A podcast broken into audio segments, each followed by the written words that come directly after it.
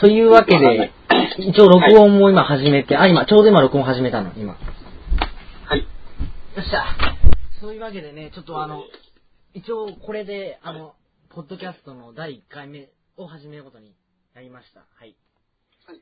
はい。いやー、ごめんね、ほんともう20分もかかっちゃって、ちょっともう。いやいやいやいや、マジで本当にちょっともう、この間の時間を本当にもう、本当勘弁してくださいって、本当に。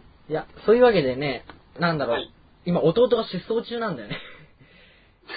今、ちょっと、どこにもいないんだよ、今。あの、さっきまでいたのになんか、家中どこにもいなくてさ。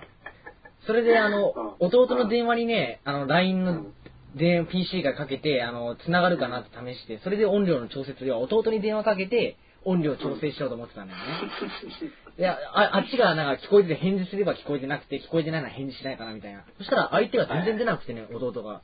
あれ？部屋にいないのかなと思ったら部屋にいないんだよね。うん。それでおかしいな、ちょっとオカルトだなと思って、弟になんだろう、着信だっけ、えっと、20回か30回ぐらいかけたんだよね、さっき。そしたらね、弟がね、5、60回ぐらいスタンプを連打してきてね、あの、獣フレンズの、なんか、わけのわからんスタンプを、平気だよ、だ平気だよ、大丈夫だよ、みたいなのを、確かさっき70回ぐらい、なんか70回ぐらいスタンプを連打してきてね、ピコピコピコピコ、君と放送始めるね、30秒ぐらいまで前までピコピコ音が3分ぐらい続いてたんだよ。だからちょっと支障が出るかなと思って、ちょっとワンテンポ入れちゃった。まあでもよかったわ、本当に。オープニングトークにしてはなかなか濃いな。いや、濃い話あるんだよ、また。えっ、とね、さっきねさっき人身事故がね、最寄り駅だってね、掃除駅で。さっき見に行ったのよ。死体を見に行きたいなと思って、チャリこいでね。っていうかね、あの、地震が起こるね、1週間ぐらい前も人身事故があってね、そその辺でね、本当に、最寄り駅の掃除駅で。確か死体がもうバラッバラで、なんかあっちゃんこっちゃんに飛んでてっていう、なんか、ツイッターでトレンドになっててね、なんかすごいた書きみ書き方だったんだよね、なんか。あ死体、だから死体を探し中みたいな、飛んでった死体を探し中みたいなこと書いてあって。何それって思って、見に行ったんだけど、ちょっと3時間ぐらい経ってたからね。でも今回はじうん会って30分か40分ぐらいで見に行ったから、結構野じ馬もたくさんまだ追ってね。で、一つ不思議に思ったのがね、救急車とか消防車が3、4台いたんだけど、死体に救急車って意味わかんねえなって思って。多分呼ば、呼ばない、呼ばなない、そう、呼ばなきゃいけないんだろうけど、救急車が来てるんだよね、なぜかそういう現場って。人身事故でさ、絶対救急車来てるでしょ？線路、なんか、あの、電車とか。だからまあ、死体でも運ばなきゃなんない。あれって救急車が運んで。救急車が運んでるんだね、死体って。し知らないけど。うん多分そうなんでしょう。他に運ぶやつがないまあでしょ。そうだよね。なんか検視みたいな感じで、どこに送られるかも自分より知らないけども、病院に送られるのかね。なんか、ななんだろうね、死体安置所みたいな。うん。まあ、そのリアルスタンドバイミーみたいなテンションで、あの、僕の住んでるところの、もう掃除時駅あたりっていうのは、なんだろう、こう、すごい、なんか、木造建築古臭いなんか建物がたくさんあってね、寺とか。うん。そこになんか線路があって、死体があってって、なんか日本版スタンドバイミーだなって感じですごい、ワクワクして。面白いね面白かった。まあ、死体は見れなかったけど、あの、線路とかにたくさんあの、警官の人たちが指が飛んでないかみたいな感じで、まあ、探しててさ、大きい死体はもう片付けられてたよ。けど、せまあ、ちょっと惜しかったなって思う。まあ、他にもいろいろこういう話。多いね。おいおい、変な話たくさん多い。うん。あ関係ないけど、今日は。でもまあ人身事故も多いし。多いよね。なんかそんなに死にたがりっていうか、あの、アメリカとかヨーロッパとか海外じゃ人身事故のニュースってあるのかな？飛び込んでわざわざ死にに行くようなやつっているのか自分は知らないけど、日本だけの社会現象かなと思うんだけど。まあ、人身事故の話は、あまあこれはあんまり大した話じゃなくて、もっと大事な話がいろいろあるんだけどさ。いや、今日はね、いろいろたくさんああっ、て。そうそう。俺はまあ、さっき、さっきまであの、メンヘラちゃんと LINE してた。あ、マジで？いいなぁ。メンヘラちゃんでどれ、どれ、あ、あ、うん。えっとね、なんだっけな、その薬の名前をね、いろいろ教えてくれるのよ。へえ、リアルだなぁ。あの、なんだっけ、レスターとか、あートロンとか、自分その辺で、なんか、それぞれはなんか幻聴が聞こえるとか、なんか、それはフラフラするとか、なんか。いや、その子その子との会話もやっぱ録音して、やっぱここら辺乗っけたいわな。なんか面白そう。あ、で、あの、女の子がいればさ、ちょっと花が出るじゃない？なんか男臭い、むさ苦しいラジオにしちゃさ、メンヘラだけどさ。うん。でもあ、まあ、まあ、なんだっけ、あ、あべ、本名ちょっと出したらあかんな。えっ、と、あれ、あ、なんか、マドカルン君っていうのがおるじゃないですか、なんか、その、LINE に。ああの子は、なんだろう、この、心がね、よくわかんない状態になってるんだよね、性別の状態とかも。なんか、パッと見見た目もなんか男か女かわかんなくななりたくみたいでね、なんかこの、あの子、あの子は一体どこに進もうとしてるんだろうか。あのね、話したか忘れたけどさ、あの子、確か、ゲイバーだったっけな。これ、いいや、知らないな。や、あこの話、ちょ、聞いてたら、ちょっと、後で大変なことになるから、まあいいや。こ個人で、あの、あの子って個人情報知られるのすごい嫌じゃない？なんかそういうの。ああ、そうね。でもまあ、別にいいかなと思って、ここで、まあどうせ聞いてないだろうし、まあ話させていただくと、まあ、あ確かいや、ね、でもさ、あの、解説するよみたいなのなんか前教えてたじゃん。まあ、せやな。なんか、あの子怒らせたらね、ちょっとやばいじゃないですか。だ だけど、やっぱりもう1年半の友情のよしみとしてね、ここでまあ、大々的にまあ、話したいなっていうか、いろいろあのあの子のことネタにしていろいろ話したいっていうか、あるんあ、だよ。今でも何結構話すの？いや、最近はね、2ヶ月に1回ぐらいしか会わなくなっちゃって、なんか、へ授業も全く被らなかったしね、なんか、いもう、たまに会って、たまに近況教えてくれるって感じなんだけど、その近況のネタがまたハードなネタが多くてね、なんか最近は女装、女装の格好をして、そういう、あっち系のお店で働いてるらしいっていう話をしてたね、なんか。それえ、、えっと、それは本当なの？マジで。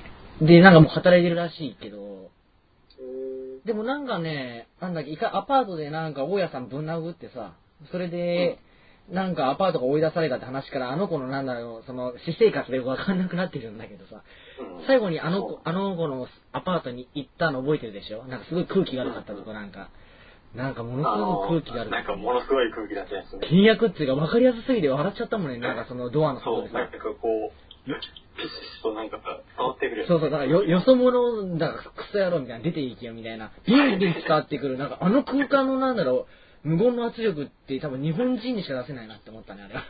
バッチバチだったよね。でもね、大家さんがね、すごいアパートのなんか、そのおばちゃんがいい人でね、握手もしてくれたんだよね、なんかこの、あの、別府出身でね、なんか、で、自分は大分県に住んでたんですって言ったら、握手までされて、で、この子の面倒を見てやってくださいみたいな感じでね。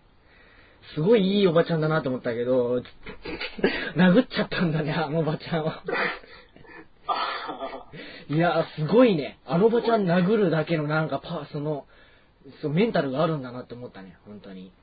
まあ、電車とかバスとかしょっちゅう止めて、簡易裁判所に何回も送られてて、っていうだけであるあってね、その、構造力あるんだよね。なんかそっち系の人と結構つながりがあるらしくて、なんかこの、まあ、いつかなんか、ケツとか掘られてしまいそうな気もするんだけどね。そうだね。だから、なんかもうそういう、あれだな、エステに行くんじゃない？そうだよ。でもそっ、ち系の。あの、でもあの子はちょっと文章、文系じゃないからね、なんか文章でそのおも自分の面白さっていうのをプロデュースするっていうのは難しい。例えば、あの、根本隆の例えば電波系とかで本人が電波してても、それを、なんだろう、面白がって、その、いかに面白いかを伝えるよう人がいなきゃいけないじゃない、やっぱりなんか。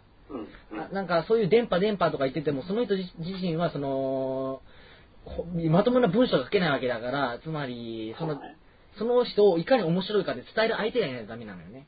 プロデュース力そう、ねプロデューサーが、つまり根本さん、根本隆さんは電波系の人たちをプロデュースして、だから紫百郎っていう電波系ライターも根本さんがプロデュースしたっていう見方もできるけどね。いや、なれるかな、なれないな、多分っていうのはあるけど。いや、本名出たな。あー、出ちゃった？あー、まあ、カットでカットで後で、後でカットしたから、後で。あ、やっべうんえっと、今8時、8分20秒あたりやな。覚えとかないと、だいたいどの辺か忘れちゃうから。メモメモ。メモメモ。いやー、ちょうっかり出しちゃってね。なんか、なんか、下手したらなんかナイフで刺されるんじゃないかなって。これもまだ聞いてたらちょっとやばいね。なんかちょっと。まあ、実際まあ、そうだよ。だって、バス止めた時の話って覚えてないからもう一回言うけどね。なんでバス止めたかってわかる？確かね、バス止めたのはね、あの、缶ジュース持ってたんだよね。確か、あの、その、えっ、と、まあまあ、もうあの人の、マフマフ君って言ってもダメか。これもカットしとこうか。もうまあ、これはカットしなくていいと思うけど、なんか缶コーヒー持ってたんだよね、バスに乗ってて。それで、バスがガタンって入れて、そのコーヒーがこぼれちゃったんだよね。うん。でも、こぼれてそれが、あの、横に座ってたばあちゃんにかかっちゃったのよ。あで、ばあちゃんが、なんで謝らないのっていう感じになったのよ。なんか無視してさ、なんかその、ーで、あの、言い分って言い訳としては、あの、バスが揺れてこぼれたのだから俺のせいじゃない、不可抗力だみたいなのあるらしいんだけど、でもおばあちゃんとしては何か一声欲しいんじゃないなんかかかったんだし、みたいな感じで。そうだけど、なんか、それがなんかもう、激鱗に触れたっていうか、なんかプチンってきちゃったっていうか、それでおばあちゃんをぶん殴って、それで、止めに入った車掌さんもぶん殴って、バス止めちゃって、それで簡易裁判それが1年ぐらい前。でも電車もしょっちゅう止めてんだけどさ、奇跡的に未だに賠償金とか請求されてないっていうね。奇跡だね、本当に。でもね、おばちゃんをぶん殴るのとね、人を殺すのとってやっぱベクトルが違うみたいでさ、何回もなナイフ持って、なんか街とか徘徊したりとか、学校にナイフ持ってったりとかしてるんだけど、人を刺したことがないっていうか、おなんだろう、奇跡なんだよね。人をぶん殴ったりとか、刺すのとぶん殴るは違うのかな、やっぱりっていうか。一線を超えてるわけじゃない。両方とも一線超えてるじゃない？殴ると刺すって、やっぱり、どっちにしろい。やー致命傷になるかどうかじゃないそうだよね。でもまあなんか、こう、あの子はね、なんかこの、すすごい破滅型っていうか、その、こなんていうんだろうな、そのコントロールが効かない。不思議だな。なんかメンヘラちゃんだっけ？あの、さっきのお話ししてるさ。はいはいはい。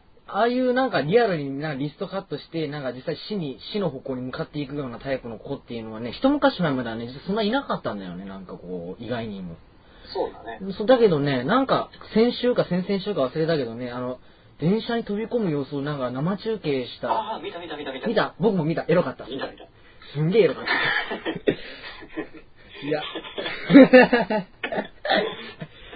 いや、あのね、エロかったのよ。あの、死に向かってるさ、数分前の女の子のね、あの、太ももとかふくらはぎの映像とか、いや、顔つってないんだけど、エロくねって、あとでツイッターで顔写真の見たけど、やっぱエロかったななんか。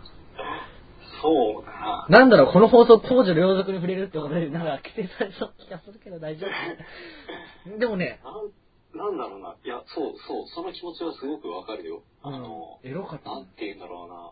そう。エロティックなんだよな、その死に向かってる感じ。そうそう。確かエロスね。それに向かう感じの、なんかそうそうそうう。そうそうそう。あの、なんだろう、ろうそくが消える前に一瞬ボッとなる。まあ、劇的っていうか、なんか、すごい映画を見てる、映画でも表現できないような感覚だと思う、あれは。そうそうそう。そうそう。確かに、エロスの対義語はタナトスって言うんだけどね、エロスは生きるっていう意味で、タナトスは死に向かうだからさ。うん。だから、やっぱりそのタナトスっていうのは、なんだろう、そのエロも刺激するなっていう、あ、生と死のなんかその境界線っていうのかな。あの子には悪いけどね、僕のタナトスが開眼したね、あれで、本当に。はいやー、ほんま、でもね、死合わせ鏡なんだな。合わせ鏡そう生と死っていうのは、もう本当になんか一瞬の違いっていうのかな。もう、なんだろう、本当に一線なんだよね。もう、それこそ、だうんからあの、あの子がなんかそのいろいろぶん殴ったりとかしてるようなのが違うのかもしれないけどさ。でも一線超えてるのは両方ともそうだからね。まあ、なんか話が飛んだけど、この、じ実際にね、あんなふうにリアルにね、死んで、しかもなんか、ごエンターテインメントっていうかさ、自分が死に向かう様子をさ、配信してるんだよ。うん。あれ、なんだろう。んなんか、その理由がわからないというか、真理がわからないんだけど、なんかみんなに伝えたかったのかな、何かを。それがわからない。あの、自殺の生配信する人ね。普通のメンヘラだったら、ん自分が認められたいわけだから、結局のところ死なないはずなんだよ。そうなんだよそのね。自殺未遂に終わるはずなんか開き直ってんのか知らんけど、確かにそうだよね。だってメンヘラってしぶといからね。なんか、生きることに関しては。あの、僕の友達のそのメンヘラちゃんも、そのキャストを見てて、なんかすごい羨ましいみたいなことを言って羨ましい。なるほど。自分はできないから。なんか投影してるんだできなるほどら。。絶対できないから。絶対できないよね。だってあの、メンヘラちゃんっていうのは基本的に死ぬ死ぬって言うけど、それはあの、気にかけてほしいっていうか、死にたくないから言ってんだよね、あれは。そうそうそう。死ぬって言葉っていうのはある意味その、ストレスとかそういうものもなんか発散するっていうか、だから死ぬ死ぬって言ってる子は、死ぬっていうのをやめなさいって言ったら逆にちょっと余計悪い方向に行っちゃうかもしれない。死ぬっていうことは生きがいなんだから。ああ、なるほどな。なんか面白い話になってきましたね。本当はこういう話する予定全然なかったんだけどね。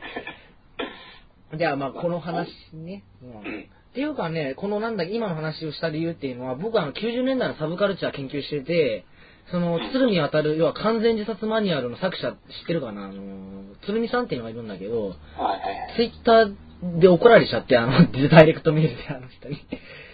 じゃあ、ちょえっと、誰に？え、完全自殺マニュアルの作者に怒られちゃった。あ、本人に？本人に怒られた。へえ。てかね、僕ね、山野さんにも、山野はじめさんにもちょっとダイレクトメールで注意された。あでもでも山野さんにもちょっと注意されて、鶴見さんにも注意されるっていうのはね、なかなかいないっていうか結構答えるね、なんかまあ。でも鶴見さんに、まあ山野さんは割と、その、まあまあまあまあま注意の仕方もすごい柔らかいという、か。山野さんは超常識に、あのね、うん。なんか、あの、フォロほ相互フォローしてるあの、京都の聖火台の美大生の人もおるんだけど、あの、山野さんに会った時に、ものすごい柔らかい態度で、もう腰の低い態度で、なんか、展示してるなんだろう、その、絵とか、絵っていうか、そのポストカードみたいなのも、あ、あなたの方から見づらいですよね、みたいな感じで、もうこう、こうやってなんか、自分からなんかもう丁寧になんか、その、気を使う人なんだよね、すごい。で、ね。なんかね、猫汁との違いっていう、じゃあ似てるんだけどね、両方とも味噌カスでなんか自閉的でなんか、だけど愛想がいいっていうか。いや、でもね、山野さんはね、すごい。それでいて、あの、育児もしてるしさ。うん。でがね、なんか双子ちゃんがもう小3が小4なんだよね、もう、本当に。あ、もう、大きい。生まれたのが2008年でね、だからちょうど10歳。うん。だからもう本当にもう時が経つのが早いわっていうのがあるのね。娘ちゃん娘ちゃんでまたか感性がなんか、すごい、ツイッター見てるけどね、なかなか英才教育受けてるなって思うな、やっぱり。うんっていうか、鶴見さんの話飛んじゃったな。なんで怒られたかって話しなきゃいけないよね。なんで怒られたかっていうとね、青山正明っていうあの、危ない1号の編集長の人の、ボットやってるんだよね、僕が。ショート、本人なんだよね、僕がやってる正体。解説してたね。そうそう、ツイッターじゃない、誰がやってるかわからないって感じなんだけど、まあ一応俺が、まあ僕がやってるってことになってるんだけど、それでね、鶴見さんのネタをね、ちょっと挟め挟んでたんだよね、ボットにね。そしたら、私に関する記述は削ってくださいみたいなこと言われちゃってね、なんかあの、鶴見さんね、すごいね、あの、完全自殺マニュアルみたいな大胆な本書いてる人間は、結構自分のことは気にするらしくて、なんか書かれてることとかすごい。結構、あの、こう言っちゃなんだけど、ちょっと小さいのかなっていろんな意味で。小さいですわ。いや、小さいって言ったら失礼だけど、ちょっと繊細な人なんだなっていうことは思ったね、すごい。そうな。な、な、どういうことで注意されたかっていうと、あの、昔のペンネーム、不気味渡るって名前使ってたっていう話なんだけど、でも、武器に渡るっていうペンネームを正式に私は使っていませんみたいなことを言われちゃって、えーって、だからやめてくださいみたいなこと言われちゃって、それで、あの、あの人はね、あの、吉永義明の自殺されちゃった僕っていうエッセイに自分のことを書かれてて、それでその時になんだっけ、レイブのパーティーでマリハナやってて、それでやし吉永作者が倒れちゃった時に、救急車とか来てパクられるの嫌だからって言って逃げたみたいなこと書かれちゃったんだけど、それですごい傷ついた、うん勘弁してほしいみたいなことを言ったらしくて、改訂版じゃ削られてるんだよね、それなんか。あ、そうなの。結構気にするのかな？実際鶴見さん鶴見さん実際、覚醒剤が大麻取締役で捕まってたりしてたっけな、確か。だから結構気にするってか、あの、青山正明さんも大麻で捕まった後はドラッグの話全然できなくなっちゃって、臆病だし、もともとあの人。だからね、結構鬼畜系の人で繊細なんだなっていうか、細かいなっていうのあったね、なんか。結構大胆な自殺とか鬼畜とかやる割には、なんかすごいね、倫理的、要は山野さんもそうなんだけど、繊細で倫理的で文学的感性に溢れてる、すごい、要は、高学歴だしね、みんな。立教、慶応、東大とか早稲田とかみんな出てるからね、鬼畜系の人たち。うん。で、僕がね、何が許せないかっていうとね、最近の鬼畜系はね、高卒が多いんだよね。高卒が多い中華要は、あんまし先人たちに敬意を払わない人たちが増えてきちゃって、あ要はね、インターネットで断絶しちゃってるっていうのがあるんだよね。なんかネット世代、デジタルネイティブ。だから、僕は正直最近の鬼畜系の人は全然評価していないっていうのもあるんだけどあ。。その最近の鬼畜系っていうのはどれがわかる？まあ、あれだよね、シルカバカウドン先生あたりかな、やっぱりまあ。僕は、シルカ先生あんま評価してないんだよね、正直言ったら。で、でもね、こ自分になんでこう言ってたんだけど、同人誌も単行本買って、シルカバカウドン先生のウィキペディアを N なんか 立てた本人でもあるんだけど、その本人が嫌って言ってるのはよっぽどやと思うけどね。いやー、シルカ先生自体は、そのなんだろう、んボコボコにするっていうお話だったっけ？を書いてるんだけど、なんだろう、先がないんだよね。ボコボコにした後の先がない。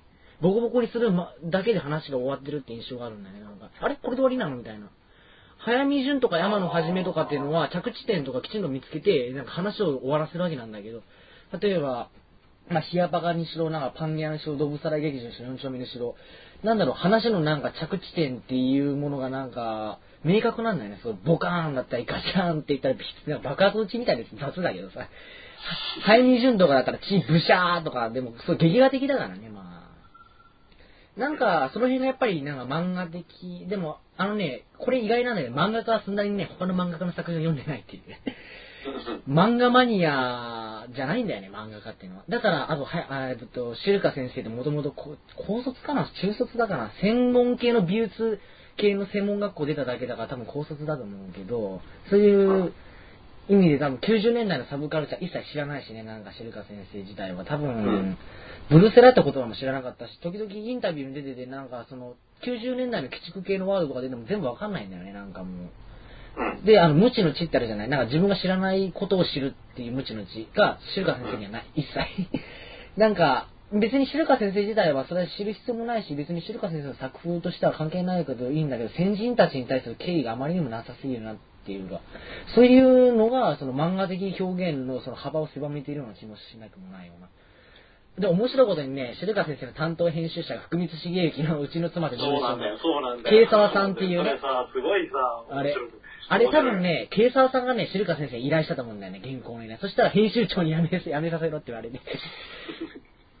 でもまあ、でもね、ねね、でも、ケイザーさ慶沢さん。でもね、シルカ先生はね、福光先生は知らないと思う。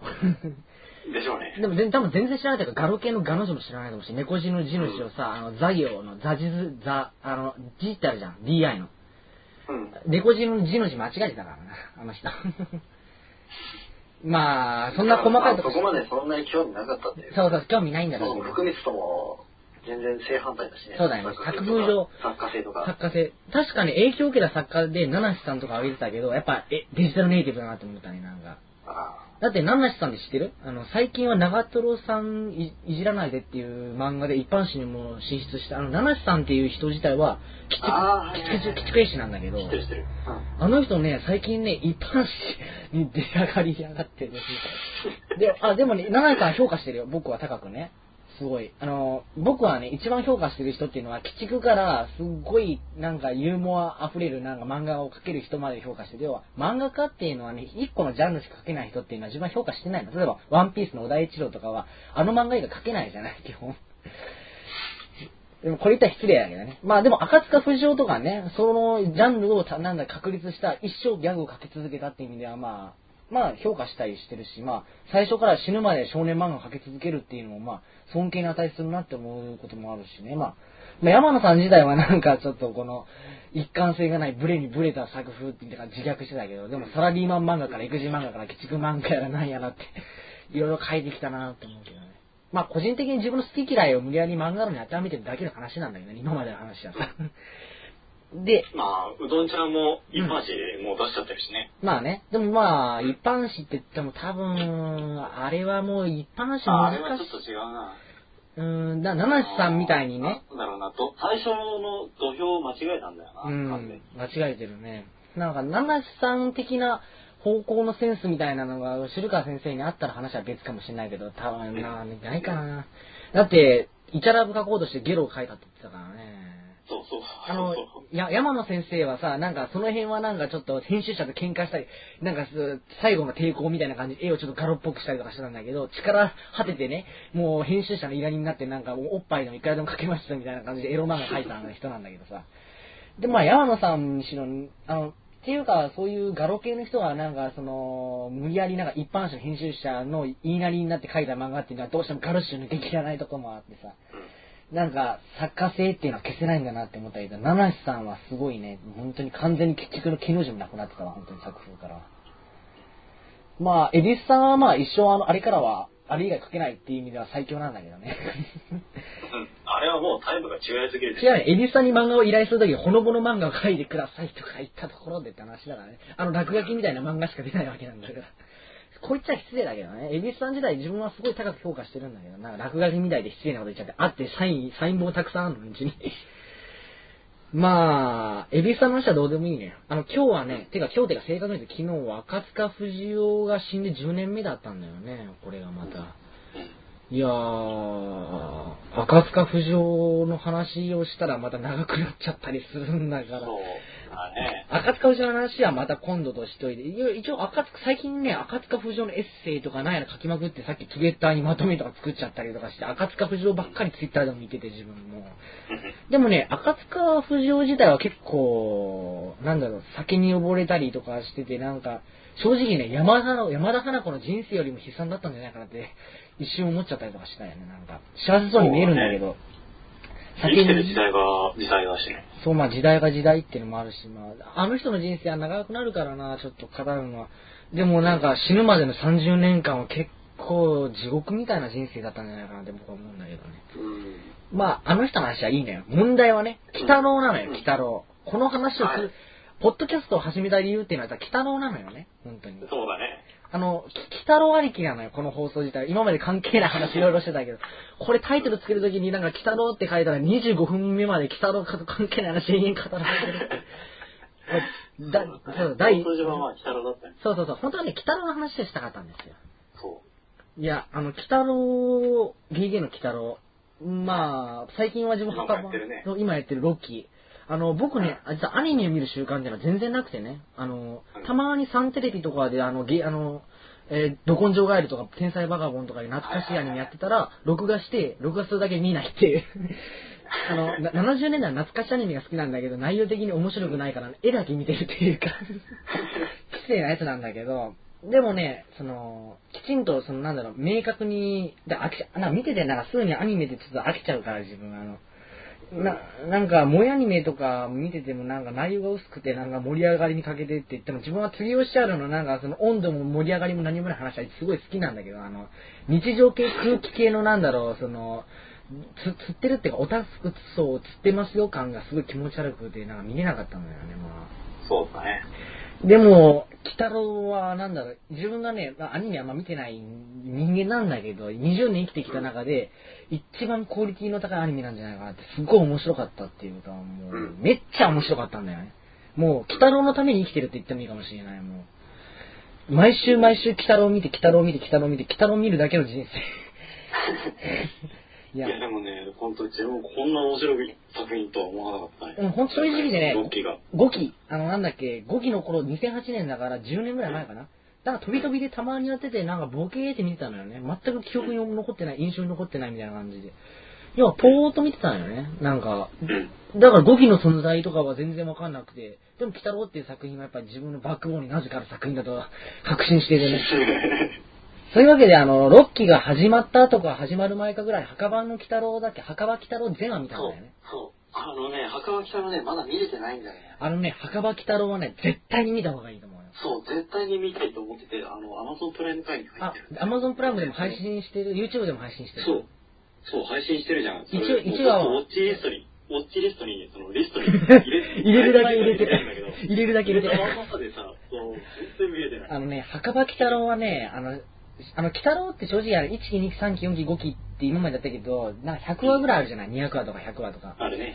いや12話なんだよね。そうそう。確か、11話だったかな。本当に、あ、そうなんだ。あのね、確か1話削られてるあ。本当だ11話だ。11話。あの、正確に言うとね、貸本版のあアニメ化になってないやつがあるんだよね。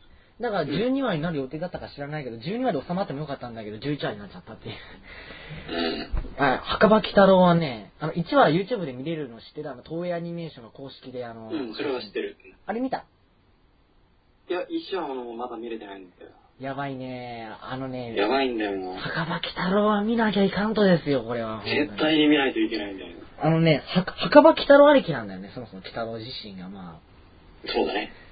あ。そもそもその、鬼太郎の誕生エピソードっていうのは、まだ6期でもやってないからね。あのね、確か今までのアニメを通して、1期、2期、3期、4期、5期、6期、第1話がいきなりなんか鬼太郎の誕生シーンやってないっていうね。あの、やってないねそうそう、あの、実は週刊少年マガジンで連載されたゲゲゲの鬼太郎の第1話は手だったっけな、不定期連載で、鬼太郎の誕生っていうのは実は週刊連載でもね、明かされてないんだよね。なんかばへー番外編みたいな感じでさ、あの、確か月刊漫画ガールに単発に乗ったりとかしたっていうぐらいでさ、でも歌詞本版は鬼太郎の誕生が明確に書かれてて、で、墓場鬼太郎の第1話で鬼太郎が誕生してるっていうね。そうだね。この、そう、1話のタイトルが、鬼太郎誕生。そうそうそうそうそう。だってさ、鬼太郎のね、あの白黒版のアニメのさ、鬼太郎第1話がお化けナイターでさ、あの、え、ルパン三世の第1話もね、あの、なんかルパン燃えてるからじゃない？あの、ある、キュールね、第、ファースト。あの、ルパンのね、なんか一体どういうキャラクターかとか、自己紹介とか、なんかそういう生い立ちとか、なんかプロフィールとか、全然関係ない。脈絡なしに第1話始まってるんだよね。なんか、ドラえもんもそう。第2作の。テレ朝版のね。あの、日テレの方はちゃんと来てるんだ、机が飛び出してるんだけど、あの、いきなり夢の街のビタランドから説明なしに始まってるっていう。なんかね、ちょっと、これなんか法則があるんだよね。なんかそういう長寿アニメのなんか、鬼太郎、ドラえもん、ルパンっていう。そうそうそう。なんか、これは絶対、でも制作会社全然違うし、トムス、えー、新鋭、東映だし、なんか不思議だね、なんかそれは。まあ、そもそも1話完結型。あ、まあそうだからね、まあ。でも、なんだろうだ。から、どっから見てもいいように作らされてるから。作らされてるけども、なんか、その、一体どういう、なんか、その、あ、そのキャラクターっていうか、出自かっていうのは、大茶で明かすべきでしょっていうのは、思うんだけどね、なんだろうね。うん。だだって、お、鬼太郎の白黒版ってお化けナイターでなんか野球少年が最初に出てきて、で、そのバットをなんか盗んだの盗んでないの鬼太郎が出てくるみたいな感じで、もう本当に大ちゃんにする必要ある、あるこの話みたいな話でさ。いや、でもそれがまた良かったです。いいのかなって思ったりするんだけどな。うん。なんか、そういうのがあるんだよね。今回の、あ、っていうかもともと国民的キャラクターって感じで、もうこういうキャラクター知ってますみたいな前提で出出してくるのかあるんだけど、そう鬼太郎とかルパンって、まあ当時アニメになる前はそんなに世間的にめっちゃ知られてるって作品でもなかったわけで、ここがちょっとわからないんだよね。なんか。だから、あれでしょ？だから、第1話に、この作品は1話完結型ですよっていうのを教えたかったんじゃない？うーん、そういうことをぶっ込みたかったのかな。未だにそのプロデューサーとか。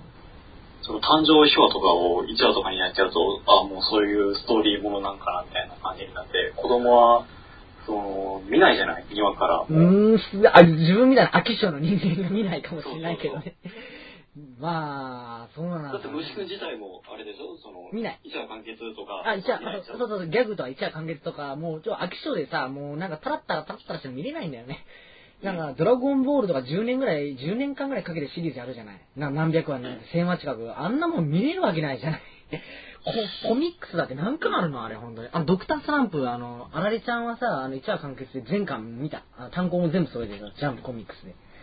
ギャグならいいんだけど、そのストーリーものがダメで、だからドラゴンボールとか銀玉とかね、あの、集英社とか商業主義的な、なんだろう、要はお金儲けのために作品を引き伸ばし、引き伸ばし、引き伸ばしっていうのは作品価値を落としてると僕は思ってるんだよね、すごい。そうだね、もう、カルピスがすごい薄くなってる感じだよね。そうそうそう、薄く薄くなっていくっていう。でもそれでも売れるかやめられないみたいな。その漫画文化、あの、この世界の片隅にて、あの、ドドラマにもなったし、映画にもなったし、アニメにもなったし、すごいあれは2巻だったかな？そうそう。たただ上中芸で、その後えーオミットされて上下巻にまとめられたんだけど、うんたった2巻であんな名作が生まれるわけなのよ。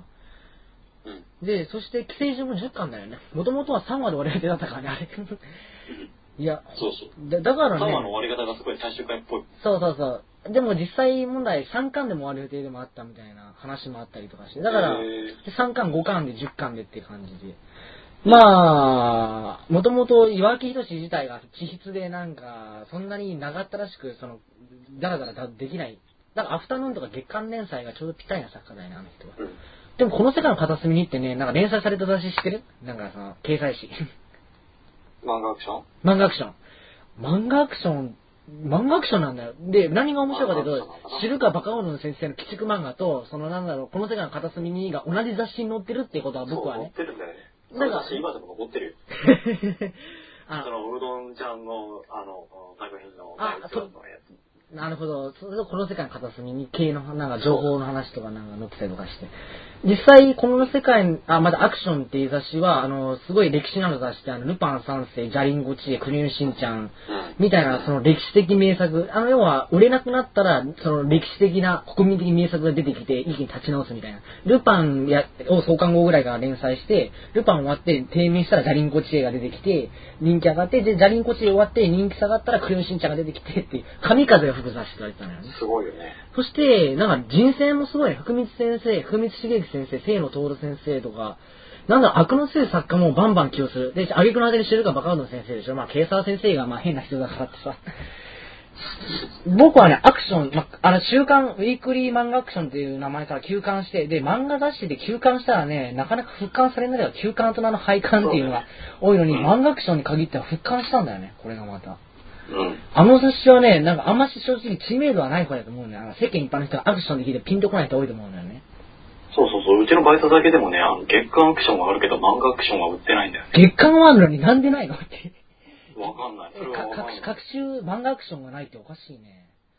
でもあの、あの雑誌ね、歴史で合わせたら49年か50年ぐらいあるんだよな。半世紀近くあるのにな。うんなんかあんまし浸透してない。でもその辺がなんか、その劇画雑誌だったのかな、あれ。あの、ガロとかアクションとか、そういう、まあ、うんモーニングとかアフタヌーンとかいう、いわゆるサブカル系にくくられる雑誌っていうのは、とりあえず日本漫画を底上げしてきて、で、その上っ面をジャンプやらマガジンやらが塗り固めに来てたっていうのが漫画の紹介、正体なんだよね。日本漫画界の。まあ、その話はどうでもいいんですよ。問題は鬼太郎なんですよ。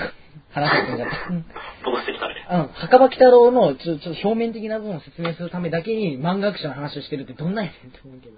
それ関係ないそもそも漫画学者の墓場鬼太郎って。関係ないね。で、僕ね、最近、なんだろう、墓場鬼太郎を、なんだろう、もう墓場鬼太郎が好きすぎてね、なんかピクシブの百科事時代の方にね、墓場鬼太郎の、なんだっけ、その全作品リストみたいなの勝手にまとめたんだけどさ、暇すぎてさ、夏休みでさ。へその、はなんだっけ、全作品リストをまとめて、結構、なんだろう、すごいまとめ方したよ。なんか、あの、と、貸本、あのね、墓場鬼太郎ってすごいややこしい歴史があるんだよね、なんか。正直ね、この歴史を語るだけでね、何時間もかかるぐらいの歴史があるんだけど、もともと紙芝居っていうのは、で、でまあ歴史があるわけなんですよ。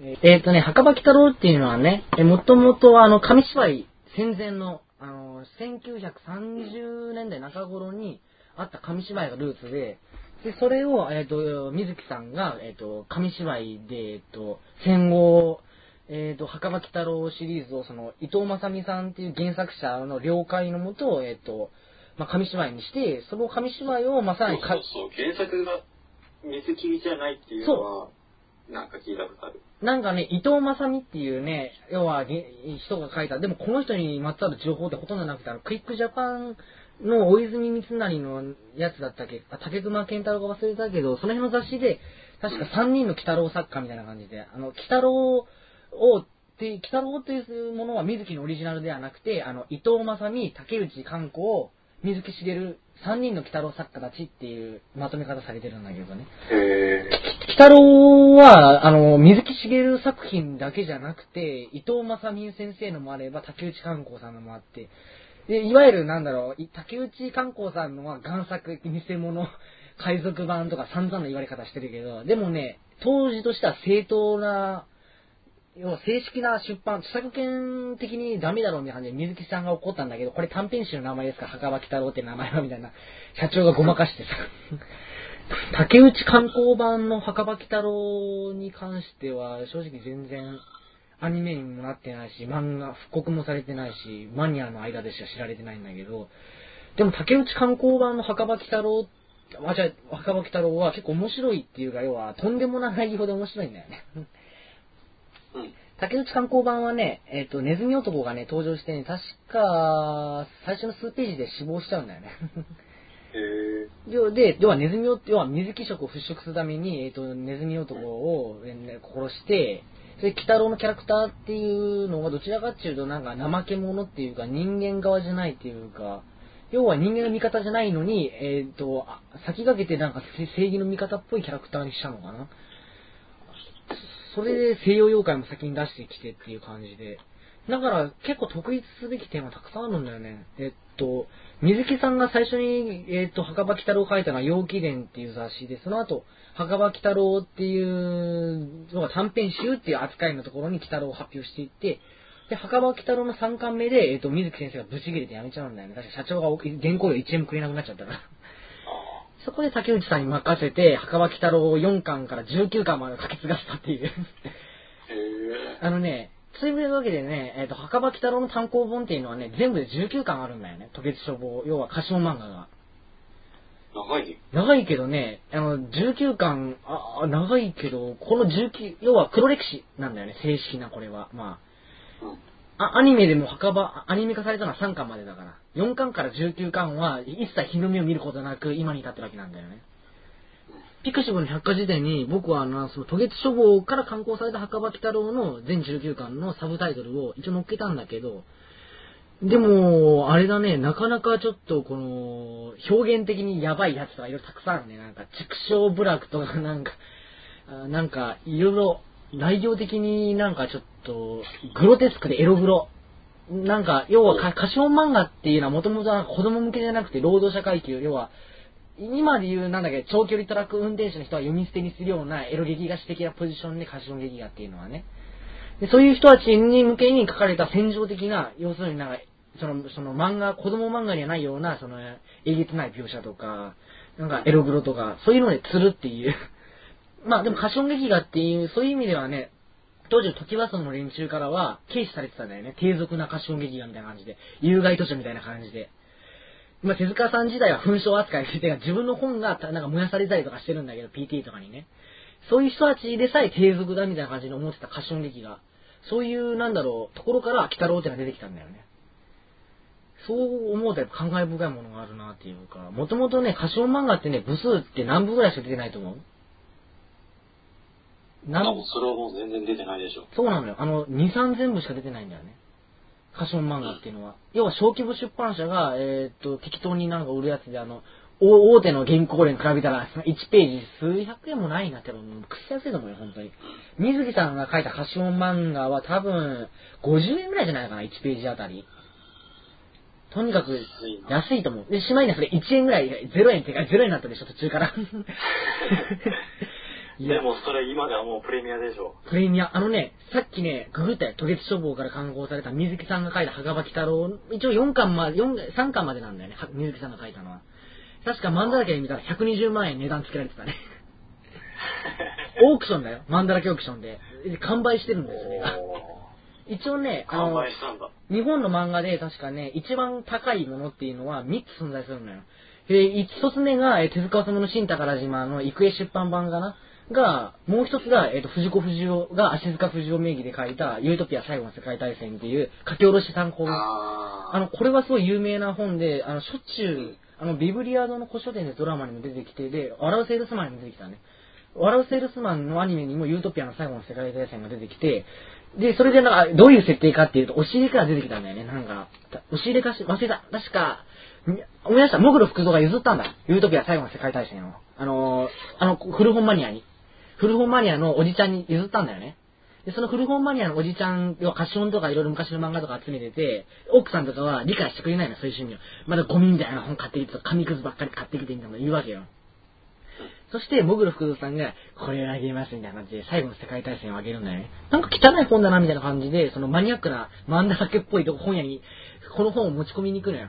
そしたら、古書店の店主がひっくり返ってね、ギャーっつって、これは最後の世界大戦で何百万円も価値がつけられてるんですよ。ええー、みたいな話があったのよ。アニメだよ、アニメ。はい。ああ、アニメで。アニメにもなってるんだよね。これ結構感慨深いものがあるなと思って。そして、その、その、ユートピア最後の世界大戦を書いてるのが藤子不二雄 A であり、藤子 F 不二雄でありっていう。結果的にその本は捨てられちゃったのかななんか、おか、奥さんになんかゴミに捨てられちゃった気がするな。へそして、あ、なんか話は長くなるんだな。ね、3つ出すだけにさ。要は、新宝島と最後の世界大戦と、もう一つが、えーっと、陽気伝っていう水木先生が最初に書いた墓場北の短編集なんだよね。一応、日本漫画界のトップ3だね。高価な漫画。この3冊さえあれば、あの、サラリーマンの年収2、3年分ぐらいになるからさ。すごいよね。小汚い歌唱漫画が、数百万って後々つけられるわけだからね、価値がまあ。すごいね。すごい話だよ、本当に。まあ、まあ、貸本、ってか、渡月書房っていう雑誌ところで書いてて、それで原稿料くれなくなってブチ切れちゃって、水木先生辞めちゃうんだよね。で辞めちゃうところ、一応ね、アニメ版だとね、第1話と第2話が、そのなんだっけ、水木水木さんがブチ切れて辞める前までが、第2話までの内容になってるんだよね。うん。一応第1話が北郎誕生で、第2話が、えっ、と、ヤシャ対ドラキュラ4世っていう話になってるんだけど、実はこの2話で、その、水木先生が書いた、えっ、と、5話分の話を2話にまとめてるんだよね。うん。え、確か第1話だけで、えっと幽霊以下、幽幽霊以下、墓場鬼太郎、地獄の片道切符で3話分を1話にオミットしてるわけだから、結構構成としてはなかなかガッていったなって思うね、なんか、ストック一気に使ったなって。へそれで第3話から猫っていうのが出てくるんだけど、知ってるかな？猫っていう。墓場鬼太郎に出てくる猫ね。ーえっと、寝るのね。そうそう、ネルニネイコ。うんうん。あのね、猫っていうのは猫娘の原型になったキャラクターなんだけど、この、猫、ね、猫娘は妖怪じゃない？基本。うんでも猫ちゃんっていうのは人間なんだよね、やっぱり。うん。それで、あの、取り憑かれてるっていうか、そういう呪いっていうか、実家が三味線屋で猫のなんか腹とかで三味線作ってたから、それで呪われてえっと、猫化してしまうみたいな設定になってるんだけど、その、ドブネズミとか見ると、こう、でも、でもね、なんかあの、自分ね、なんか、よく、鬼太郎に出てくる猫娘は、ゲーゲの北の方に出てくる猫娘ね、なんかあの、鬼太郎に片思いしてたりとかしてて、でもあの子、そうだね、ロッキーのは。そうそう、ロッキーも結構ツンデレでなんか、鬼太郎に対してなんかいろいろ言ってるけど、墓場鬼太郎の場合は、あの、あ、間違えた、ゲーゲの鬼太郎っていうのは、鬼太郎っていうのは、ようわかんないの、その、その片思いされてることは気づいてないんだよね。あれ、えっ、と、ロッキーの方。ロッキーの方。はいはい。でも墓場はね、鬼太郎、鬼太郎が片思いしてるんだよね、猫ちゃんにこう。逆なんだよね逆なんだよね。ここがまたいいなと思うんだよね、なんか。なんか面白いよね。で、面白いことに墓場鬼太郎とロッキーの世界観にリンクしてるんだよね。うん。要は設定としては、あの、第1話にね、水木っていうのが登場してるんだけど、あの、あ北あ、はいはいはい。鬼太郎の、見た見た鬼太郎の育ての親だよね。あれ出てきてね、焦ったね。あの、実はね、今までのアニメシリーズでね、水木が登場したのはね、墓場の時あれが初めてだったの。へで、だから、どう、だから、ん 墓場のね、世界観をね、こう、ロロッキーの世界で提示したってわけじゃない。ーうんってことは、あの、墓場のなんだっけ、あの、あ、これネタバレになると言っちゃいけ、あの、い言っちゃいけないかなと思うんだけど、水木自体はかなり悲惨な末路を送るんだよね。へきもう、見ててね、えーって思ったもん。水木さんかわいそすぎるでしょって思ったんで、なんか。っていうかね、墓場、うん、うん。こう、墓場鬼太郎に出てくる主要のメインキャラクターってね、実はね、ネズミ男と鬼太郎と目玉親父以外は、ほとんど死んでるんだよね。ーへー要はみんな悲惨な末路を送るね。もう本当にかわいそうな。もう何の、あのね、はこれ水木さんの漫画の面白いところなんだけど、何の罪もないようなさ、この、人が悲惨な目に遭うっていう話になってるの、墓場鬼太郎は本当に。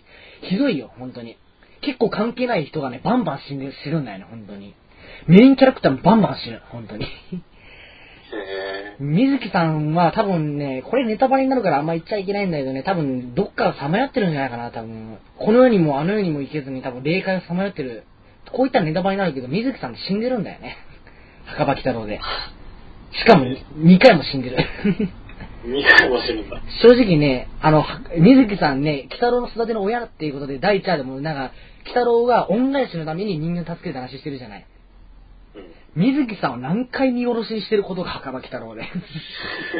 いや、俺結構、なんかその、かくまってあげてね。で、で、それで、そのなんだっけ、その、自分の地位とかなんだっけ、一応、地位っていうか、まあ、地位は大丈夫か。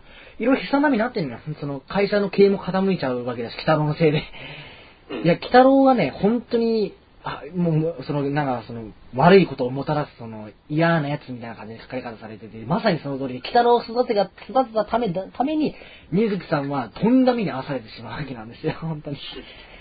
いや、鬼太郎、だから、墓場鬼太郎の世界観を知ってロッキーを見ると、ロッキーで一体どうやって墓場の、あのー世界観をリンクさせるんだろうかっていう、全然キャラクターのつながりがないというか、あの、墓場鬼太郎とロッキーの鬼太郎って同一人物そもそもっていうのがあるんで、自分の中では。そうだね。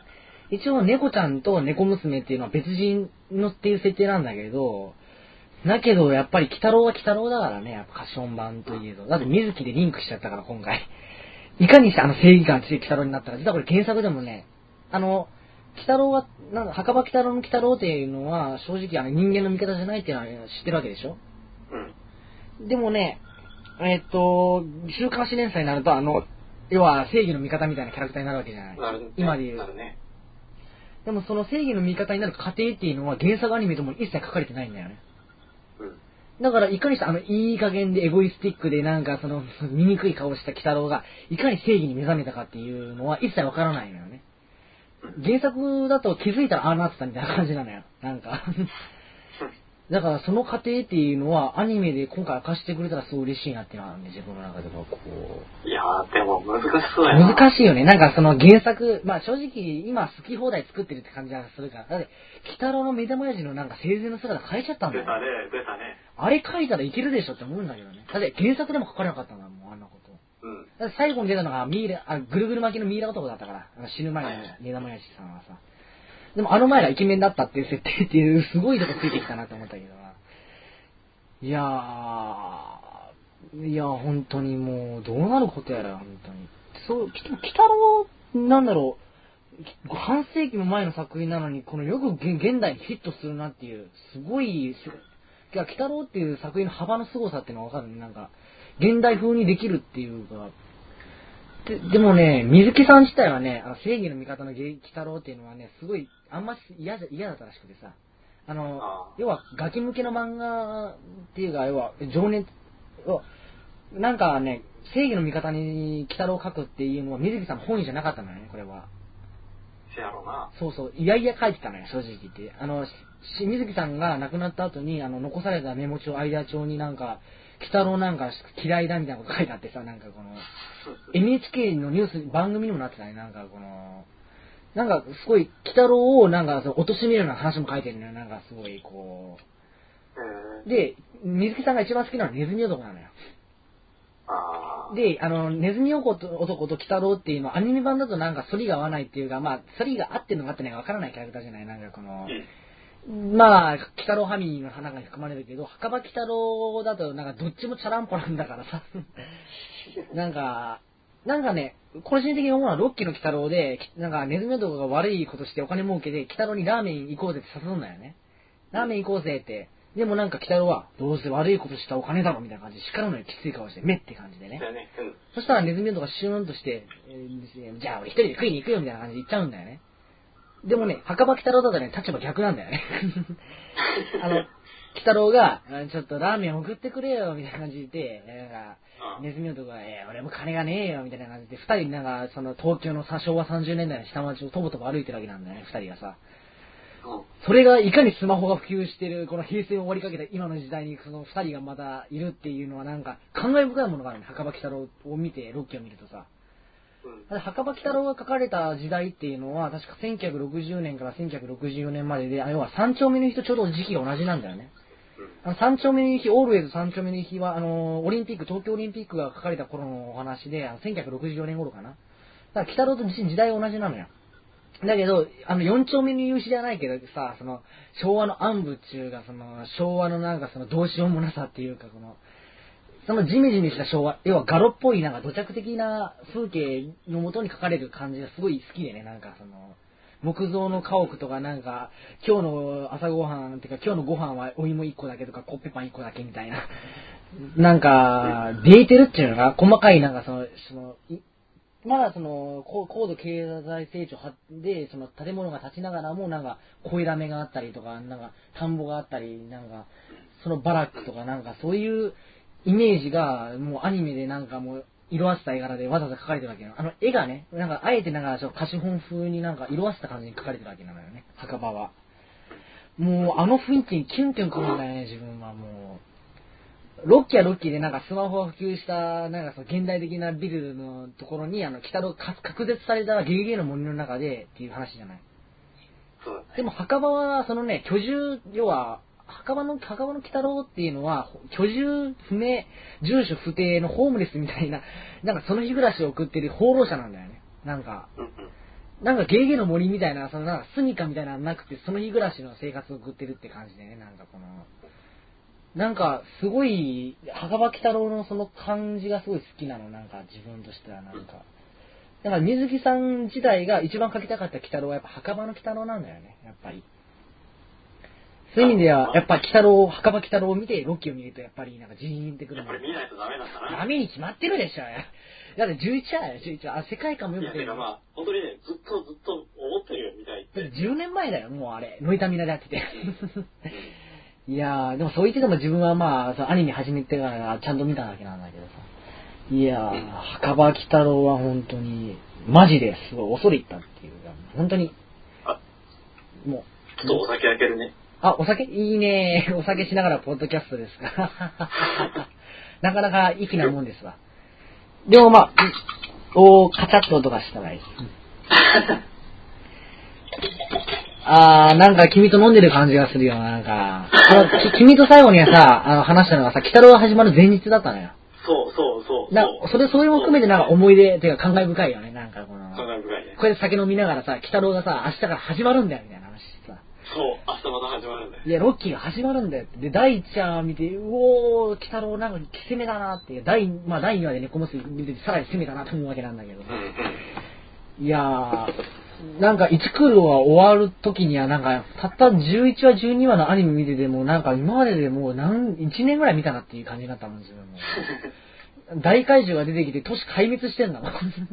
あの、あだって第一話のキャッチコピーがさ、見えないものもいるんだみたいな話じゃないなんか、見えないものにこそ真実があるかもなんてってエンディングでもあったけど、タヌキとかはと都市破壊したりして思いっきり見えてんじゃねえって思ったけどさ、ちょっと無理があるよなってあのキャッチコピーが思い始めたけどさ、なんか、そうね 重くそ見えてるじゃん、タヌキ、タヌキ。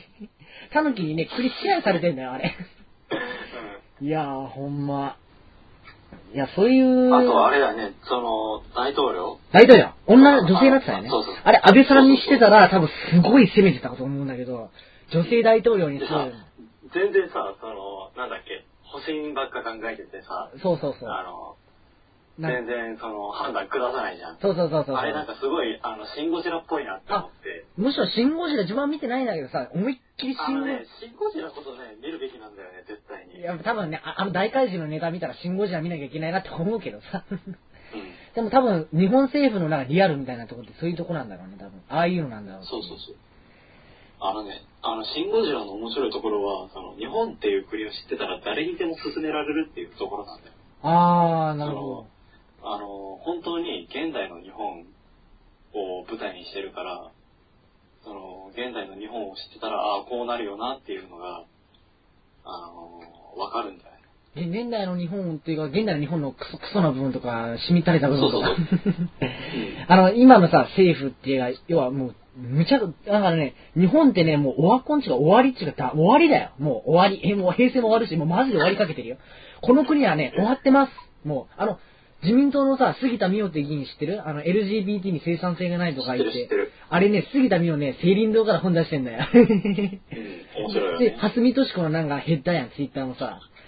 うん。で、それでさ、安倍さんとかさ、自民党の幹部の人がさ、杉田水脈のことをさ、評価してたりとかしててさ、なんか、いかにこの国が腐ってるなってのがわかるよね。安倍晋三青林堂のさ、雑誌にも寄稿してるしね、なんかこの、なんちゅうか、腐ってるなって思うね、この国は。そう、もう早くゴジラがもう全部壊しあてくんねえそれそれそれそれ。れ。あのね、世紀末はさ、あの、オウムの話にも繋がるんだけど、この、なんだっけ、クソな部分、クソな社会中がクソな人たちっていうか、クソって言ったらあれだけど、要は煩悩まみれで救いようのない人たちを救済するために、じ日本人全員をポアするっていう目的で、東京の上空にサリンを巻く目 計画があったんだよね。うん。え、だからヘリコプターでサリン巻くって言ってたのかな、東京上空に。すごいこと考えたな、あいつは、アサーラーって思ったね。アサーラー、ていうか、オウム真理教とか、ああいうものが支持されて、信仰されて、ネタにして、テレビにも出て、で、たけしとも対談して、そしてアニメにもなって、将校将校って小学生たちがみんな言ってる時代も狂ってたとは思うよ、本当に。で、あの時代に完全に出てたよ。出てた出てた。で、あの時代に完全自殺マニアとかも出てて、その鬼畜ブーム、アクションビュームみたいな感じで、本屋には自殺とか死体とか、そういう本があったんだけど、その時代の方がまだマシな気がする、自分は、今の時代に比べて。そういうものが、テレビとか雑誌とか出版とかメディアから覆い隠されてさ、綺麗なものしか見えなくさせていて、その割にはどんどん腐っていく。要は、ツイッターも出てきて、人間のクソな部分がどんどん可視化されていくみたいな。あの時代よりも腐ってると思う、自分は。まだオウムとか小学生が小子小子言ってて、小子ちゃん馬鹿してた時代の方が、実はまだ健全だったんじゃないかなと思うんだよね。あの時代の頃ってね、あのメンヘラちゃんみたいなマジで自殺するような子たちいなかったからね。閉塞的な社会じゃなかったわけなのよ。ああいう人たちがまだそういう、その居場所とかを求められた時代なんだよね。今の時代はツイッターとかでメンヘラさんたちと繋がりたいとか言って、で、ザマみたいな感じで、まあ、首ちょんぱとかいうような時代だからね。まあ、まあ、あれはあれでまあ別にいいとは思うけど、メンヘラちゃんが集まったところで話なんかさ、正直ね、何もならないじゃない、正直言って。何もならないね。発達障害さんと繋がりたい、メンヘラちゃんと繋がりたい。うん。でせ、なんかリスカ画像とか上げてたところで、な、何もなんか進まないよね。その、先がないんだよ、そうさ、だから、シルカバカウドン先生の作風だっていうのはここにあるわけ。先がない。この、あーそう、だからそういう意味で自分はシルカ先生の作品に魅力を感じなくなっちゃったんだよね。ボコボコにしておしまいじゃない。あのね、これっていうのは要するにメンヘラ同士が集まって、集まったら、で、どうなるのって話じゃない。で、どうもならないの。だから、どうもならない。だから、話がスッキリしない。だから、要するにハルマゲドンとかオウムがいてさ、さらに巻くぐらいいろんなことやってさ、阪神淡路大震災とオウム新人法でしょで、地下鉄サリン事件でしょみたいな感じで、正々堂々終わらせてほしいよね、なんかもう。東日本大震災でもこの国は終わらなかったからね。で、あの、宮台真司って社会学者が、えっと、確か、さまよえる良心と終わりなき日常っていう二つのキーワードを90年代に出してきて、あの、アニメとか漫画とかが、そのなんだろう、80年代のアニメとか漫画が90年代に向かうにつれ、どんどんどんどんそのなんだろう、春曲げ思想が強くなっていくっていうか、その、要はね、影を落としていくわけなんだよね。それこそガンダムにしろ何にしろ、こう、まあそういうわけで、あの、エヴァンゲリオンとオウムとか、そういうのも含めて自分はなんか90年代っていうのはかなり特殊な時代だったって僕は思うわけなんですよ。エヴァを見たことあるの？僕はね、エヴァンゲリオンで作品のなんだっけ、文脈っていうのかな、その、要はサブカルチャーでは学ぶじゃない。その文脈に必ず、ね必ず出てくるの、エヴァンゲリオンが。で、必ず、ねその今までのアニメ史上にないエポックメイキングの作品だってことはまず間違いないなという、その今までにないアニメのこと、アニメの表現をやった、成し遂げたっていう意味で確立したのは間違いない。で、弟はたくさん見てるの、エヴァンゲリオン、エヴァマニアだから。でも僕はエヴァンゲリオンの世界観は、ちょっと、なんだ、ピンとこなくて、実は見れてないっていうのがあるよね。うん。まあ、俺も見れてないんだけど。でも、まあ、見れてない。二人してエヴァンゲリオンよくわかってないんで、エヴァンゲリオンの名前出してるっていう。ちょっと失礼なファンだね。ファンでもないんだけどね、実際問題。でもまあ、そういう、でもね、ああいう作品が生まれた土壌っていうのは今の時代はないんじゃないかな。まあ、うん。なんか中途半端な時代なんだよね。なんかパソコンとか普及して豊かになったような気がするけど、ろくでもない。パソコンなんでろくでもないよ、なんか本当に。でも、それこそ、あの、エヴァに始まる、その、90年代独特の、その、えー、独特な世界観を持った、そのアニメっていうのは、確かにあんまり見られないかな。そうそうそう。なんかシャフトあたりが頑張ったりとかしてるけど、そのエヴァ並みにその歴史上の分その、そもそも、その、シャフトを作った、あー違わそうだよねその、シャフトの、えっと、シャフトの演出とか、あの、それは大体辛坊監督じゃん。そうだね、よく考えたら。えで、その辛坊監督がそういう演出してるんだけど、その辛坊監督自体、えー、90年代に放送された少々革命ウテナっていう、あ、ウテナの人あなのいや、ウテナの、その、監督が生原監督なんだけど、その影響を絶対受けてるんだよね。でも、その、だから根本は、あウテナなのよ。つまり。だからこん90年代の。要は根本的にそのシャフトの作品ってのは90年代末あたりに端を発してるというふうに。そうそうそうそうそう。90年代末のなんだろう、その世界消えると、その土着そ陰鬱な、なんて言うんだろう、その、その自分はね、シャフトのアニメろくに見てなくて悪いんだけど、その、エヴァにしろ、ウテナにしろ、シャフトにしろ、あの、窓マギっていうかよくわかんないんだけどね。ああいう、なんだろう、その、その、世界系というか、ファンタスティックな世界観に、現実の陰鬱なリアルな部分を持ち込んでくる作風っていうのかな。これってのは実に90年代的で、それを2000年代の閉塞的な空気感に内包させたというふうなイメージだよね、僕としてはまあ。なるほどね。だからその、やっぱね、エヴァって閉塞なのよ。閉塞と打破っていうか、そこで怪物、ああいう化け物みたいな作品が生まれたと思うのよ。あまあでも、お僕、もののけ姫だってそうだよね。だあの作品ができたので90年代末だったっけ？えっと、なんか、ジブリもなんか90年代末になると結構尖った作品作ってたような気がするな、なんか。もののけ姫って確か海外ではレーティングかかってるんだよね。うん。日本でもテレビアニメとかで流れるときって大丈夫なのかな？腕ちょんぱいになるシーンとか平気であるんだけどね、あれなんかこう、首飛んでたりとかしてたし。そうだったね、そうだったね。だからって、あましテレビで放送されてた、もののけ姫でテレビで流れてるの見たことあるよね。うん、結構長い。でも、ここ数年間見た覚えないよ、自分。なんか最近は、確かにそうやな。最近はもう、むしろ最ジブリって言っても、全然。なんか最近は細田守の、細田守の健全な作品がよく流すようになったけどな。なんか宮崎作品で関連的な部分も結構多いじゃない、そういう。そそなんだろう、この千と千尋の神隠しなんていう、もう夢の世界をテーマにしたな超関連的な世界で子供心のトラウマをなんか抱いたんだけど、んでも、ああいう、確か、千と千尋の神隠しって2002年ぐらいかな ?2004 年か2002年か、2000年代初頭かなやっぱり90年代末から2000年代初頭にかけてのその日本のアニメっていうのはやっぱりすごいなんか特殊なものがあったような気がするな、そういう意味では。だって、うんななんであんな、この宮崎駿さんがあんな気の触れたような作品を作っちゃったんだろうって。いや、あれが、ただ強行収入1位だっけ興行収入1位か。うん。日本の映画史上で、あれを理解した人がどれだけいるか自分は知りたいね。うん。まあ、宮崎作品に関しては言うと、自分はすごい好きで、あの、なんだけど、エンターテインメントでありたいっていうか、宮崎宮崎さんがどんなに関連的な作品を作ろうと、そのエンターテインメントとして、きちんとした興行成績も収める、要は立派な人なんだよ、あの人は。押井守監督は思いっきり関連的な作品書いちゃうから、そういう作家性強い。だから、押井と宮崎ではやっぱり対立する作風になっちゃったけど、まあ。だから、押井守の、その、ビューティフルドリーマーと、オルセアスなのね。あの、宮崎駿のカリオストロの城っていう。要は他人の作品、要は、他人の土俵っていうのかな。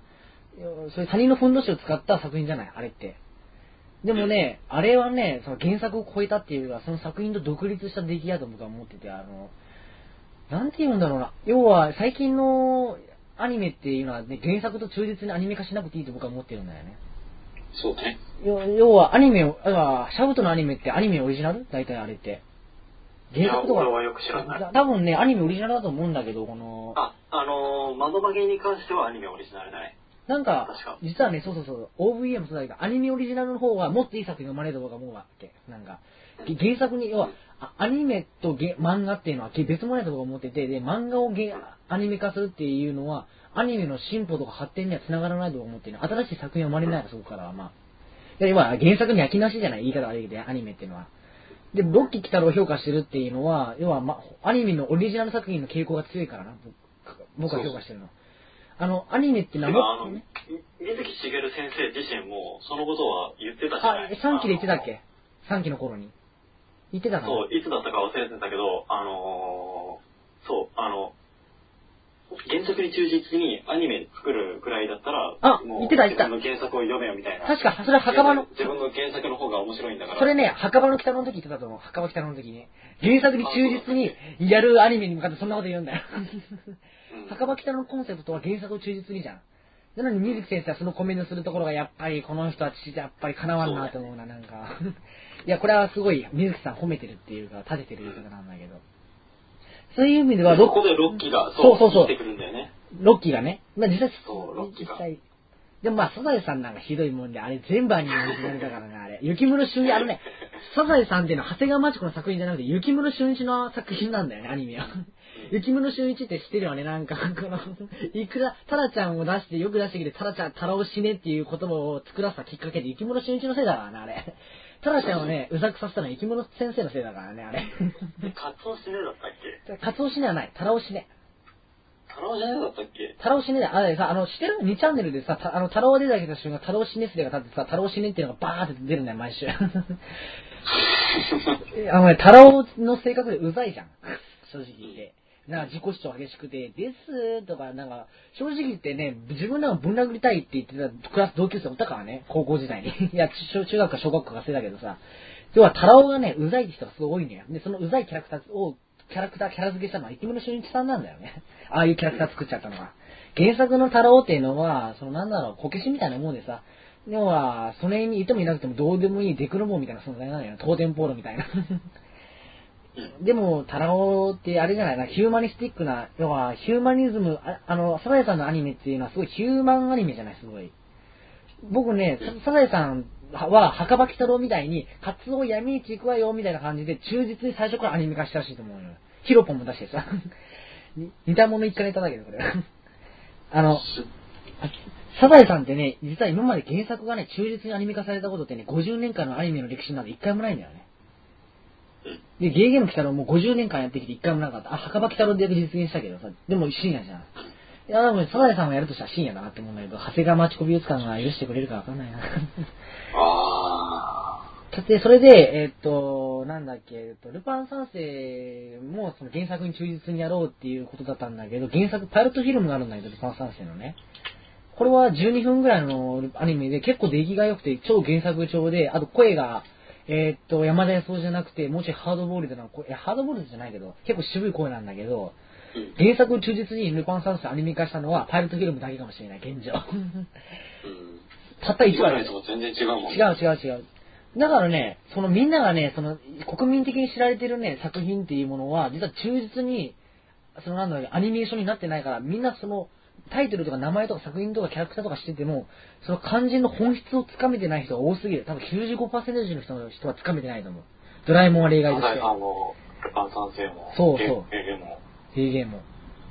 だって、はく、鬼太郎さ、性格悪いんだよ。全然、なんか味方の仲間全然ならないんだよ、あれ。まあ、ネズミ男はネズミ男でさ、今回面白いなと思ったのは、ネズミ男って正直あの、ロッキー、あの、朝アニメじゃん。日朝でさ。うん。うん。なのにさ、要は人が死なないと思ってたんだよね、絶対に。死ぬんだなっていうか、あの、なんか、死ぬね。あの、雷の、雷様が出てきた話で記者が死んだじゃん。そうそう、しそうそうそう。女性記者が。普通に死んだ。あれね、ネズミ男は間接的にさ、なんか殺害にかかってるわけなんだけどさ、あれはあれでさ、うん雷様をさ、いろいろ消しかけたのはネズミ男じゃないあれっていろいろとさ。うん。だから、ネズミ男の存在のせいで、あの女性記者は、まあ、感電死されたわけなんですよね。で、で、鬼太郎っていうのはさ、妖怪に対しては結構、なんか、その、成敗するとき結構容赦ないじゃない。うん。でも、ネズミ男に関しては、なんか、とんずらして、しょうがないな、後でお気をつけておくか、まったく、みたいな感じで。いやー、墓場以来の付き合いだから、やっぱりに、なんか、憎みないのかな、と思うんだけど。あ、でもあれじゃない？あの、整形の話あるじゃん。整形、あ、あったあった、霊形手術だったっけ？そうそう、霊形手術。その時さ、その、整形するやつのことを退治はしなかったじゃん。なんか、注意するだけでさ。あ、鬼太郎が？あー、確か、そうそうそう素直に、鬼太郎もさ、危害を加えてくるような相手に対してはさ、あ、素直に言う、物事を言うんなら、みたいな感じでさ、あの妖怪自体は悪人みたいな書かれ方してなかったよねそうそうそう。なんかそう、そうそう寂しい妖怪みたいな書かれ方してたかもしれない。うん。でもまあそこはロッキーらしいなとも思うけどね。なんかその悪とか善とかいう単純な二項対立で、その、そういうので話を進める方向ではないみたいな。まあ、まあ確かに悪とか善みたいなものは、おそんな分かりやすいものは存在するんだけど、もうちょい複雑な書かれ方したよね。もうちょい。うん。で、そういう。あの話自体すごい面白かった。面白かったね。あれ、脚本家が女性っていうのがまた良かったけどさ。なんか、うん。あの話はね、ああ、結構女性なんだ、そうなんだ。そうなんだよ。だって、あれは男性には書けない世界観なんじゃないやっぱり。書けないな、書けないな。女性ならではの業を感じるエピソードだよね。その、さ最後さ、なんか、やっぱり霊形して、あの、なんだっけ、オチに、オチをなんか良く取るか悪く取るかは、かなり割れてたね。なんか半々つう、賛否両論そうそうそう、すごい賛否両論だった。僕はあれはあれでいいっていうか、あの子が幸せになるっていうか、あの子自身がそれを選んだんだからっていう意味ではね、尊重するっていう立場を取るからさ。うん。あれはあれではっきりだけど、うん。思う。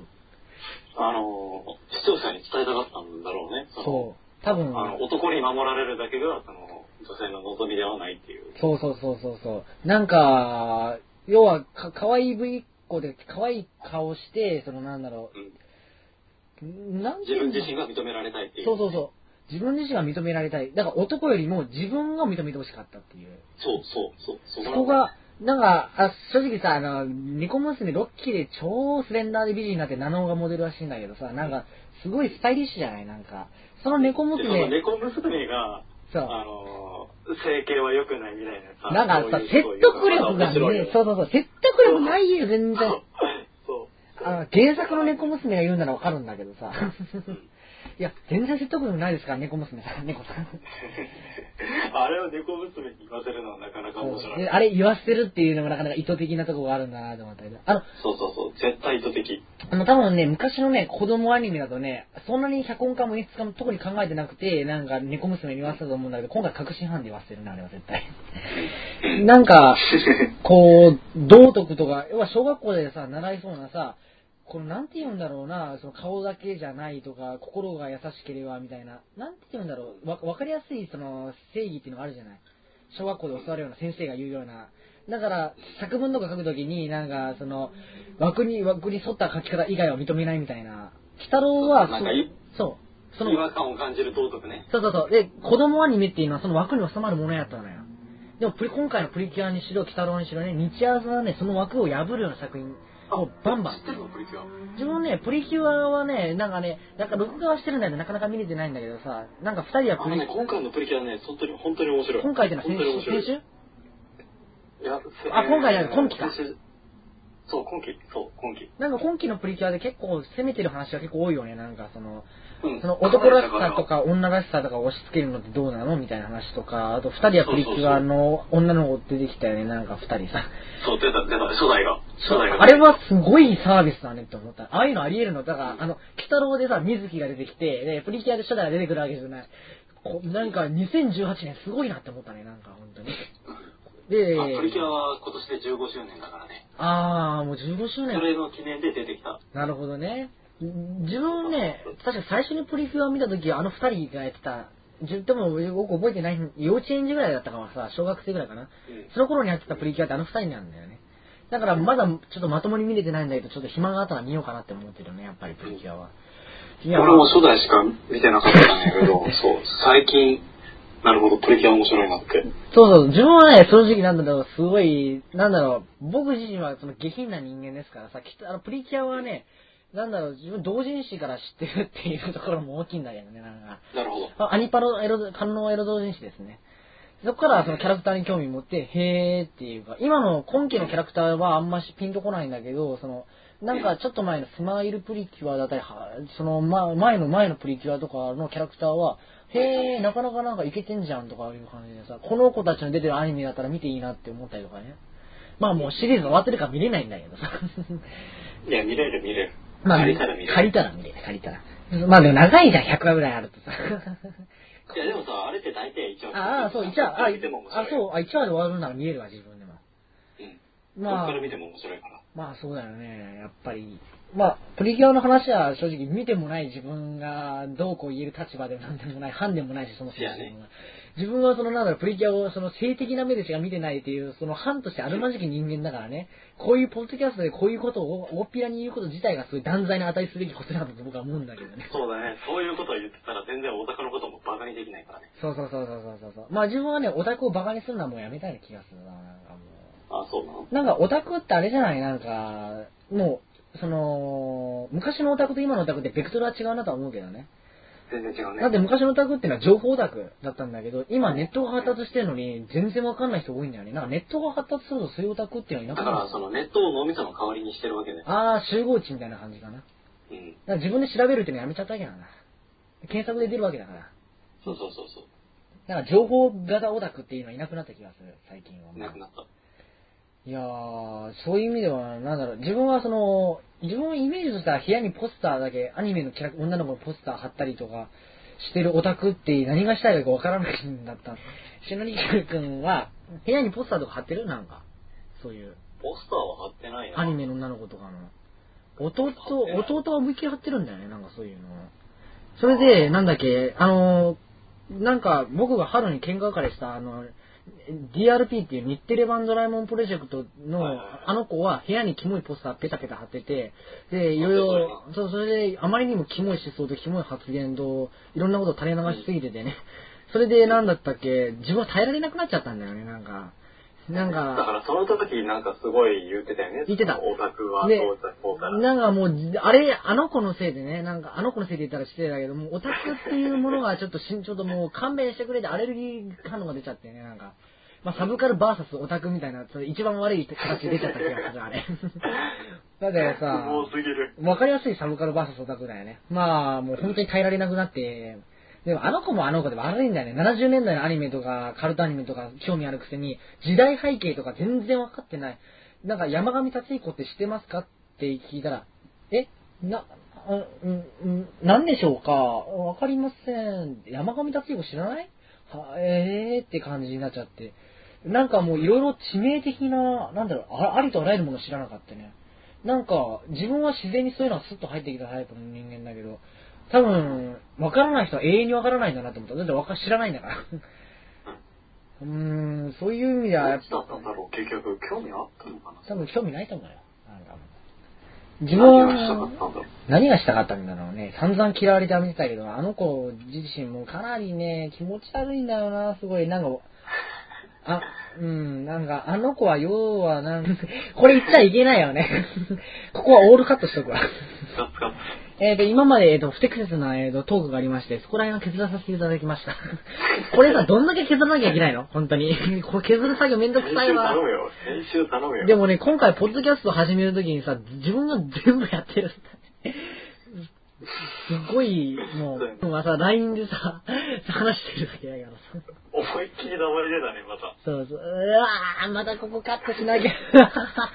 で、また不適切な発言があって、ちょっと平気。これもうダメなんじゃないあ、もう、あれだね。自分がね、熱くだからいけないんだよね。これ、絶対。もう、暴露するんでさ、本当に。以上、あ、けけ。はい。まあ、とりあえず、まあ、はいこの不規則、不規則不適切発言を繰りは繰り返しましたが、えっ、と、今回のお題としてはですね、まだ別のものがありどうますしてるもう一回さ、もうとりあえずさ、あの、自己紹介したら、してなかったっけ？してるよ。やばいね。いきなりこんなわけのわからない話とか延々と聞かされてる人たちってい多分いないと思う。ここまで聞いてる人はいない前提で話すけど、正直多分、正気の里とは思えないね。あなたたち。本当に。マジで？だか。らさ、そこでさ、また編集でさ、うん今から自己紹介をしてあさ、これが最初ですよそうですねみたいな体でやっ。てまあ、さじゃあ自己紹介させていただきます。えっ、と、あの、ツイッター見てる方がいるかもしれませんけど、あの、ツイッターで、あの、虫塚虫蔵っていう名前で、昔キャラって名前で活動していた、あーツイッターって、ツイッターっていうか、大学生なんですよね。まあ、正体が簡単に言ってしまえば。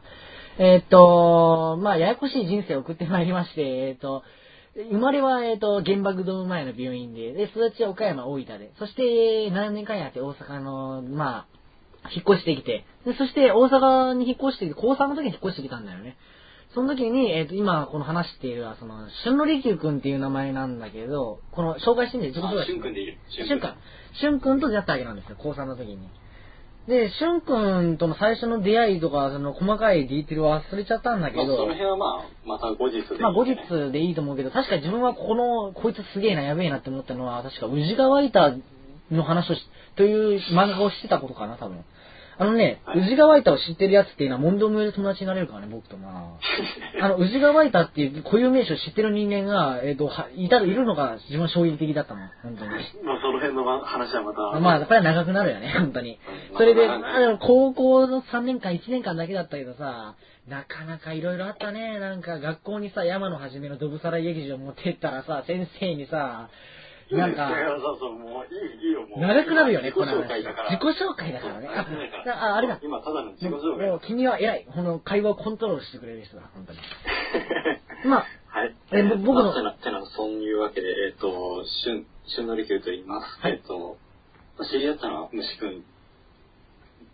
と知り合ったのが、えー、高3の時。高3の春か夏かないつぐらい春話したんだろう。夏かなそうそうそう。で、まあ実際にその彼と、えー、話し合ったのはその1年だけだけど、まあ、なかなか面白いなと思い、今でもまあ交流がそこそこ続いているというわけそうなんですよ。で、まあ現在のこのポッドキャストにも至るというわけですね。もともとなんかこのすっごい長い話してるじゃないですか、こんな。もともとね、僕ね、人とね、話すのが苦手でね、要は間が空いちゃうんですよ、なんかこの、ゼミでも全然馴染めなくてね、むしろこいつが全員嫌いだぐらい思ってて、なんか、ななんかね、全然馴染めないそうかな。あの、人とね、いや、話ですも、それ言ったら、それ、あのー僕自身も結構、あその間が持たないタイプ。なんでも君だからどっちかっていうと、その人の話を聞いていたい側なんだよ。あ、すごい、でえら、そういうありがたい自分と。しては、ありがたいそのそう、虫く、そう、僕としても、その、み虫くんみたいな、その、マシンガントークをする人間は割と、あのーありがたいというか実はね、家族にね、黙れ黙れ、うるせえ黙れって飯食う時にね、こういう話してるとね、もう毎日のように怒られて、黙れ黙れ、うるさいんじゃーって言われてさ、こういう話してると、まあ数が怒りますよね、まず実際。飯食う時にこんな話、英才でに耳にタコができますよ。でも、しゅんくんはね、偉いんですよ。こういうのをありがたいって言ってくれるんですよ。もう、あのね、高校時代にね、しゅんくんは別にね、こういう話をね、延々ふっかけたやつが俺、ふっかけたんですよ。試しにふっかけたら、絶縁されちゃった。うんえーで、じゃあ、高校、高校校時代もね、あ、小学、違う小学生時代もこういうこと延々言い続けて絶縁された人いるし、中学時代も絶縁されてるし、で、高校も絶縁されてるし、こういうマシンガントークをし続けて絶縁されてること3度あるんだよね、自分。長い。だから、かなり人を選ぶタイプの。すごい。だから、だから、しゅんくんはね、しゅんくんの存在っていうか、え、いろいろ発想っていうか、着眼点面白いしね、結構似てるっていうか、あの、結構思い描いてる、なんだろう、その、りそのビジョンが似てたのよね。なんか、夢のディテールだったっけ、ゆ夢日記のなんか、その、大敗的な世界観も自分大好きなんだけど、ああいう世界観を、なんか面白いって思ってくれるようなタイプの人間ってのは、そんなに見たことなくてね、なんか、うん。だからすごいありがたかったね。なんかすごい。なんか、か人と会話するときにね、すんごい、な、なんだ、頭がぐちゃぐちゃになっちゃうんだよね。なんか、この気を使いすぎてね。でもやっぱ気を使わないってのはいいです、本当にもう。相手の2を3歩先を読めるっていうか。いやー、ほんまに。だって、普通さ、なんか話、あんまり知らない人と話すときでさ、今日はいい天気ですねとか、昨日はど夏休みはどうでしたか？とか、休みはどうでしたかとか、なんか、暑いですね。暑いですね。なんかさ、そういう、それが嫌なの。なんかその気を使ってる感じっていうか、その空気感が嫌でさ、その距離がある感じがさ、あの、タモリと赤塚のエピソードで自分はそれを認識したのが、あの、タモリはね、赤塚に生前一度も礼を言ってないんだよね。あのね、なんかそのね、な、な、確かね、何十万、1ヶ月に何十、50万近くお小遣いあげて、車をあげて、で、そのマンションに住まわせて、で、自分、赤塚さんは、その事務所の、なんかロビーを倒し、なんかそのロッカーを倒して、そこに布団敷いて寝てたっていう、もう、至り尽くせりの生活をタモに送らせて、で、テレビにもデビューさせてるわけじゃないなんか、この自分の番組でさ。それなのに、赤、タモリさんは実は一度も礼を言ってない。でも一緒にバカ騒ぎをやって、で、なんか、一緒になんか、こんなに仲がいいんだったらホモになれるんじゃないかみたいな感じで裸で抱き合ったりとかね。ああいう空気感がよくた、よかったのよ。あの、いすごい、歴史に残る、あの、タモリさんの弔辞あるじゃないなんか。で、あ私はあなたにこんなに生前お世話になっておりながらも、えー一度も礼を言ったことがありませんって言ったのよね。なぜか、それはあなたとの間にできる、その、なんだろう、微妙なよそよそしさ、空気感が、とても耐えきれない、たとても耐えられないものだったからです、みたいなこと言ってて、で、えー赤塚さんもそういうことを、えっと、言っていたってことを人づてに知りましたっていうことを、長じて言ってたんだよね。もう涙が出そうになったね、なんかもう、その、どっちもね、わ、その、わ分かってるなっていうか、タモリさんの長寿はね、な、自分な、自分何回聞いても泣いちゃうんだよね、なんか。もう、自分ね、正直涙の乾ききったような、なんか人気人みたいな、に畜生人間なんだけど、タモリさんの長寿は、もう感動しまくり、もう本当に。もう語彙が少なすぎて悪いんだけど、あの、赤塚先生の人生、自分は、赤塚先生のエッセイとかもいろいろ読ませてもらって、あの、あけぼの出版っていう初期の、まあ、単行本、あけぼの出版が出た初期の単行本全部読んで、まあ、赤塚先生が大好きなレッツダゴンっていうあの最高傑作を読ませていただいて、あ赤赤塚不二夫と同化、ほとんど最近同化してるレベルに赤塚先生がすごい大好きで、で、タモリさんも超天才だし、あの、クレバーな、もう、初期の密室芸、映画史が2時50分が出てきたようなものだったみたいなこと言うように、なんか、4カ国語麻雀、イグアナの携帯模写みたいな、その、中原、中洲産業大学ネタとか、もう本当になんか、この人はすげえなっていうか、ああいう密室芸やってた人がたもり、え笑っていいと思うで30年近くお昼間、お昼のテレビ番組に出てて、そしてなんだっけ、えっ、と、水曜日のダウンタウンで見たんだけど、日本人が知ってる日本人ランキング第1位、タモリだった。タモリが1位なんだよな。もう、赤塚さんはすごいわと思った。そのタモリさんを見出した赤塚さんはほんまに。うんタモリさんが言った、あなたも、えー私もあなたの数多くの作品一つです。合唱って。いやー、もう本当に、あの間がすごいわ、本当に。で、あれがさ、アドリブっていうのがもう、タモリ、あの、隠しだったっていう、関心帳なんだけどね、あれはまあ。もう、本当にもうタモリさんはもう、恐れ入りました、本当に。タモリさんは、正直、テレビに出ててタモリさんと共演しているボンクラ芸能人はタモリさんの姿を知ってからタモリさんと共演してくださいって言いたいね、やっぱりもう。もう、とにかくタモリさんは叶いませんわ、本当に。あ、さっき言った、今、さっき、今ね、タモリさんの弔辞の全文を読んでるんだけど、確か正確な原文はこうやったね。えっと、私はあなたに生前お世話になりながら一言もお礼を言ったことがありません。それは肉親以上の関係であるあなたとの間にお礼を言う時に漂う他人行儀な雰囲気がたまらなく、たまらなかったのです。あなたも同じ考えだということを他人を通じて知りました。しかし、今、お礼を言わさせていただきます。赤塚先生、本当にお世話になりました。ありがとうございました。私もあなたの数多くの作品の一つです。だ、だよね。で、僕はね、このタモリのね、弔辞にね、その他人に使う敬語とかなんだか、敬語っていう概念自体が日本人特有のものだけどね、ああいうのってのは壁を作る原因なんじゃないかなって思うんだよね、やっぱりなんか。うん。だから、もうちょいフランクに行きたいなっていうのもあるんだけど、まあ、それができない悲しい。な。なんかそういう意味では、赤塚タモリっていう、そのコンビアンスね、なんかに自分の理想なんだよね。なんかもう、本当に。まあ、あ、でも珍しいんだよね。ただ、赤塚さんは戦前、要は1935年生まれで、タモさんも結構な年でしょ。1950年代生まれだと思うんだけど、なのに結構考え方が新しいっていうかなんだろう。要は、要は昭和の、なんだろう、大人たちっていうのは根性論とか、なんかその、敬語使えとか、なんか残業しろとか、なんて言うんだろう、そういう日本人の嫌な部分がたくさん出てると思うんだけど、タモさんと赤塚さんのその人柄からはそういうの一切感じなくてね、なんかこの、なんだろう、タモリさんはタモリさんっていう人間で、赤塚さんは赤塚さんっていう人間でっていう、他に唯一無二の存在だなっていう。だから、やっぱ自分はそうありたいよね。やっぱりなんか、そういう人間でありたい。オーバー、あ、間違えた。えっ、ー、と、ここカットね。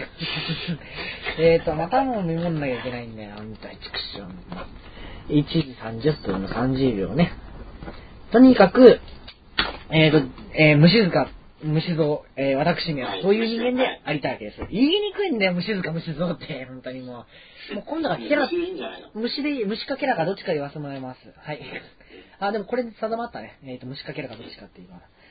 あー、そう言えば、一番言いたいこといろいろあるんだけどね。あの、君となんだっけ、会って、で、またポッドキャストでこうやって再開するまでに、いろんなことがあったんだよね。もう、いろんなことがもういろんなことがありすぎて、で、関係ない話を延々しちゃったけど、そのいろんなことを言うためにこのポッドキャストをしてるはずなのに、そのいろんなことをほとんど言ってないっていう。だからそれはまだ、まあ、あの、また後日なのかもしれないけど。後日、まあ、いつでも機会はあるだだって、あの、今までの歴史上、類を見ないことがね、ここ、あの、半年もないね、半年弱ないでいろいろあった。まずね、大阪でね、えっ、と、歴観測史上初めての震度6を記録っていうのが、あ震度6記録。最近天才が多すぎると。そう、天才が多すぎると。で、なんだっけ、猛暑？あのー、記録更新したね、簡単に。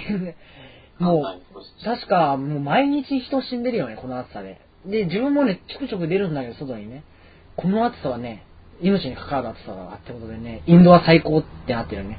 さ、なんかさっきね、あの、なんだっけ、スタンドバイミーよろしく、あの、歴史、要は、人身事故があって見に行ったじゃない。だそれで、熱帯夜でさ、もう汗だくになっちゃってね、なんか、家、家、家、家でもう死体なんかどうでもいいよ。早く帰ってエアコン浴びたいわってなっちゃったからね。もう暑くてたまんないんだよね、これが本当に。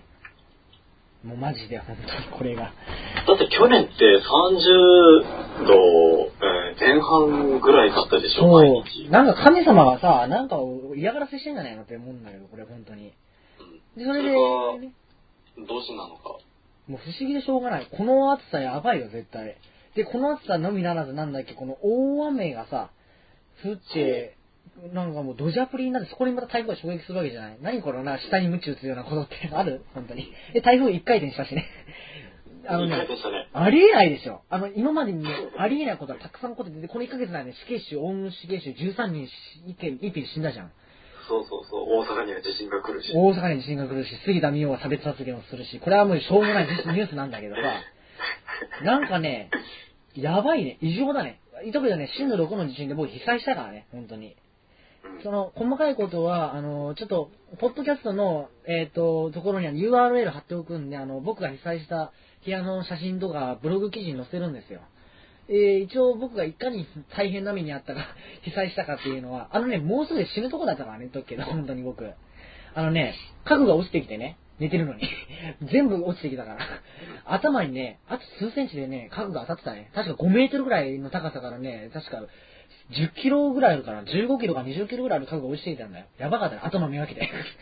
これ死んでたよ、本当に。と思っちゃったね。本当に死にかけたんだ。あとね、あの、泉くんちょくちょく僕ん家に来てなんか漫画たくさんあるじゃない？僕ん家。なんて？え？僕ん家ちょくちょく来るじゃない？泉くん。たまに。めっちゃ名前言うね。あ、もう無意識に言ってたね。えっ、ー、と、今の時刻が1時間31、1時34分。あえっと、旬の力くんは、ちょくちょくあの、1ぐらい言ったからね。あ、分かった、分かって分かってる。旬の力くんはちょくちょくあの、家に遊びに来るじゃないですか。それで僕んちの、なんだっけ、配置って知ってるよね、なんか本棚の配置とか大体はまあ、イメージだか。あれね、地震が起こったらね、死ぬ配置なんだね、どう考えてもあれは。まあ、そうやね。あのね、本に埋もれて死ぬかと思ったよ。だって、あの、本を片付けるのにね、12時間ぐらいかかったもん。本棚に囲まれてるからね。そうそうそう、全部落ちてきたよ、全部。もう本棚、四方の本棚の本が全部落ちてきた、本当に。むちゃくちゃ。もう本当にむっちゃんくっちゃに全部落ちてきたね。で、一番心配した本が傷んでないかって心配したんだけど、奇跡的に本はほとんど無事だった。よかったしね、本当に。でも不思議なことになんか、この本がなんかカバーがベリーって破れてるのがあったりとかしたね。なんか知らないけど。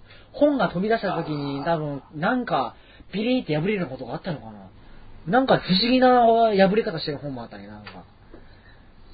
とにかく今回の地震は、いや、すごかった、本当にもう。もう、まあ、マジですごかったね。今回の地震は。でも、語彙力なさすぎて本当に申し訳ないんで、あの、ブログの記事にどんだけやばかったかってことを、また語彙力のない書き方いろいろしてるんで、まあ、そっちのを見てもらったらいいと思うんですけど、まあ、今回の、まあ、地震があって、で、その後に、えっと、どっちが順番か忘れたんだけど、地震があった時にまたなんか、大変なことがあったんだよね、なんか、すぐに、この、地震の後に、オウムが実績かな。オウムは6月か。地震があったのも6月だよね。そうやね。地震の後やね。だから地震の直後だよね、確か。地震の1週間ぐらい後だと思う。晴天の霹靂ですよ、本当に。そんな違うだっけ？近かった。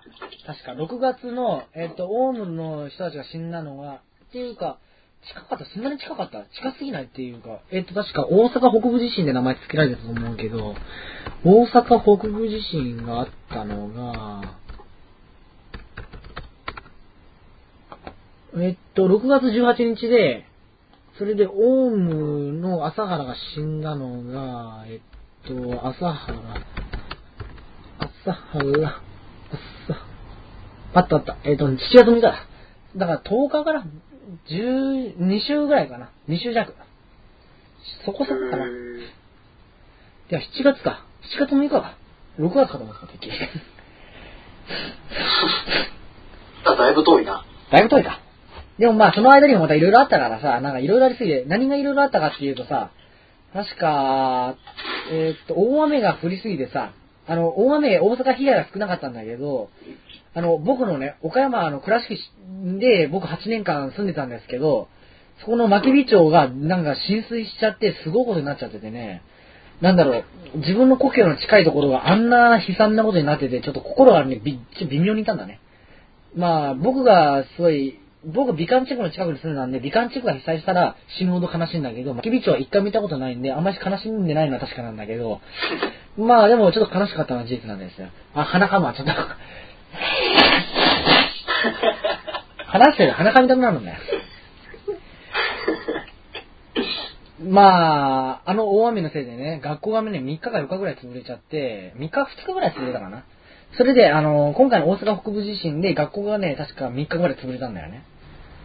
うん。だからね、なんか学校が潰れまくったなってことで結構インパクトに残ってるんだよね。学校が潰れることってここ3年間なかったからさ、それも立て続けでしょうん。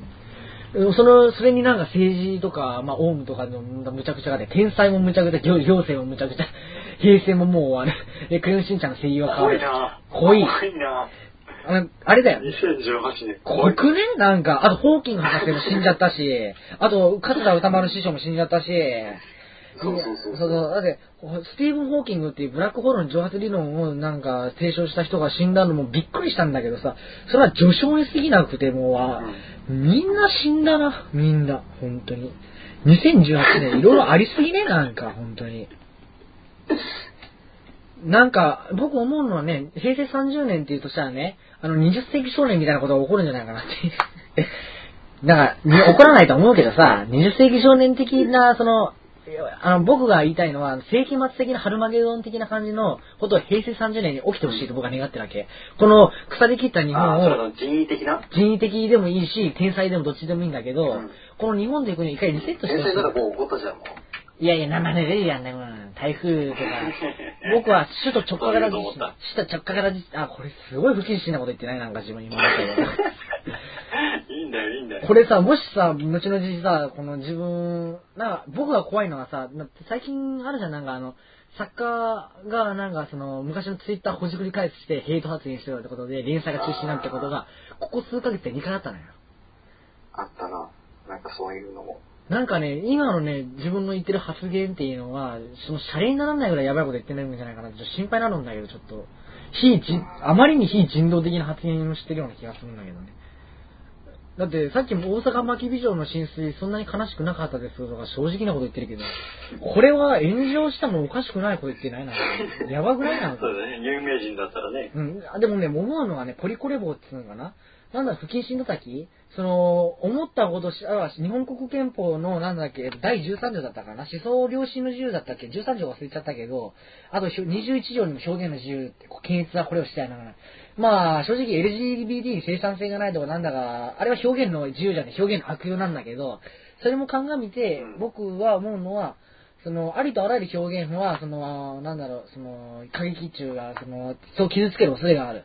だから、むやみやたらに、表現に対して、これはいい表現だ、これは悪い表現だ、これはヘイト発言だ、これは不謹慎発言だ、みたいな感じで、そのなんだろう、上げ足取るようなことっていうのは、その上げ足取ってるのは一番卑怯なんじゃないのかなっていうか、一番やってはならないことなんじゃないのかなっていう。日本国憲法的に言えばそれ違憲なんじゃないかな、ぐらいまで僕は思ってるわけなんだよね。うん。うん、だから僕、はさ、はいはいはいはい。虫です。その LGBT、えー、ジェンダーそのものについてはどういうふうに？僕自身は、あの、オッケーか。もう自分は、あの、チンコがついてる、要は、インターセックスかな？要は、範囲を、あの、この性別がないっていう、荒井翔って漫画家さんの班でね、その人はあの、生まれた時戸籍上は女性だったんだけど、周期的に男性ホルモンが強くなったり、女性ホルモンが強くなったりして、女になったり男になったりしてるんだよね。それで、えー、戸籍も男にして、えー、っと、なんだろう、まあ、今男性として活動してるんだけど、そういう、なんだろう、二なりとか、あと、えっ、と、今最近テレビに出たけど、春ないだったっけ？あの、大西翔平さんだっけ？大西翔平とはライて、えっ、と、大西健二、大西健二ね。大西健二とかも含めて、ああいう、なんだろう、性別的に、あ、実際、まあ、まかマドカルン君とかもさ、その性別っていうものに対して違和感を覚えてるような人じゃない？なんか。実際生まれてきた時でギャンブルみたいなもんでさ、男に生まれるとか女に生まれるとか選べないじゃない？これこそ一番の問題があると思うんだけどな、なんか僕としてはさ。なんで選ばせてくれないのってなるよね、なんか。で、それで生まれた時の出自中がさ、それだけで、その人のアイデンティティとかそういうものを無理やり押し付けられるっていうさ、男性、女性の言葉でね。それで男性は核得るあるべきだ、女性は核得るべきだ、あるべきでなかったら LGBT で、LGBT は生産性がないでしょ、ふざけんなと思うけど、まあ。だから、僕としてはその性差っていうものに関してあんまし、その壁とか作りたくない人間なのよ。全部 OK な人間なのよね。ホモはベタベタしてる。まあ、ホモって言ったらまた不謹慎だと言われるかもしれないけど、そういう不謹慎な文脈でホモって言ってないからありとして、僕はそういう意味では全然 OK なのよ、あの人たちは。むしろ、もう心受け入れてるよ、ああいう人に関しては結構。そういう人たちを見たことはないけどね。現実に。まあ。まあ、ユリとか、まあ、バラとか、まあ、まあ、バラは見ないけどさ、ユリ漫画が好きなんだよね、もともと自分は。まあ、もうね、ユリがね、大好きなんだよ。大事なことだから2回言ったけどね。あのね、それならね、あのユリ雑誌ぜひ見てほしい、あのね、うん、あの、アニメがあるんだけど。アニメか。その、うん、アニメなんだよ。えっ、ー、と、でも、その、日常系ではなく、ほうほうほうえー、ちゃんとしたテーマ性のある作品なんだけど、えっと、ゆりくの嵐っていう作品があって。ゆりの嵐が吹き荒れてたよな。そうそうそうだね。で、ゆりで熊で嵐なんだけど。うんうんうん。で、その監督が、あの、少女革命ウテナの、えー、生原邦彦監督なんだよね。へえ。なんかああいう世界系の、どういう世界観なの、えーえっとね、いや、それこそね、本当説明するのが難しいんだよね。その、あの、生原邦彦、えっと、生国作品って言うんだけど、うんうんうんうんその人の作品は、あの、毎回、その、かなり難解というか、ほう。本当に世界観が独特だから、で、その、表現、表現が、その、毎回、その、暗喩ばっかりなんだよね。ああ、メタが。ばっかりで、その、そう、そればっかりで、その、要は作家性が強い、要は。そう、作家性が強い。いや、表現主義的な作品はアニメにしたら珍しいよね、最近アニメ。あ、でもそうそうそう。だから、まあ、生原邦彦に関しては、うん、そのまた後日その詳しく解説がしたいんだけど、あ、生原邦彦。今回は、ゆりもとにかく、うんうんうん、その、えー、生原邦彦監督のことが、僕はすごい、あの、好んでいるっていうことは今回は知ってほしかったね。なんかその、ウルテナみたいな、その、世界系かは知らないけど、そういうのも書いておきながら、ゆりっぽいような作品も書いてるっていうのはちょっと、なんか興味そそられるよね、なんかそれは。ゆり作品なんだけど、その、僕としては、その本筋は、あの、友情を描いているんじゃないかなっていうふうに思った。でも、頼と友情っていうのはよく考えて、今、今意識したことなかったね。かなり近いものあると思うけどさ。うん。なんか近い、あそこは不思議だなそう。で、えっと、全12話だったかな。とりあえずワンクールなのよ、ゆりくんあ、そうなんだ。そう、かなり見やすい作品。それは見たのに墓場鬼太郎は見てないよ。見なよ、墓場さんをさ、同じぐらいの話数なんだからさ。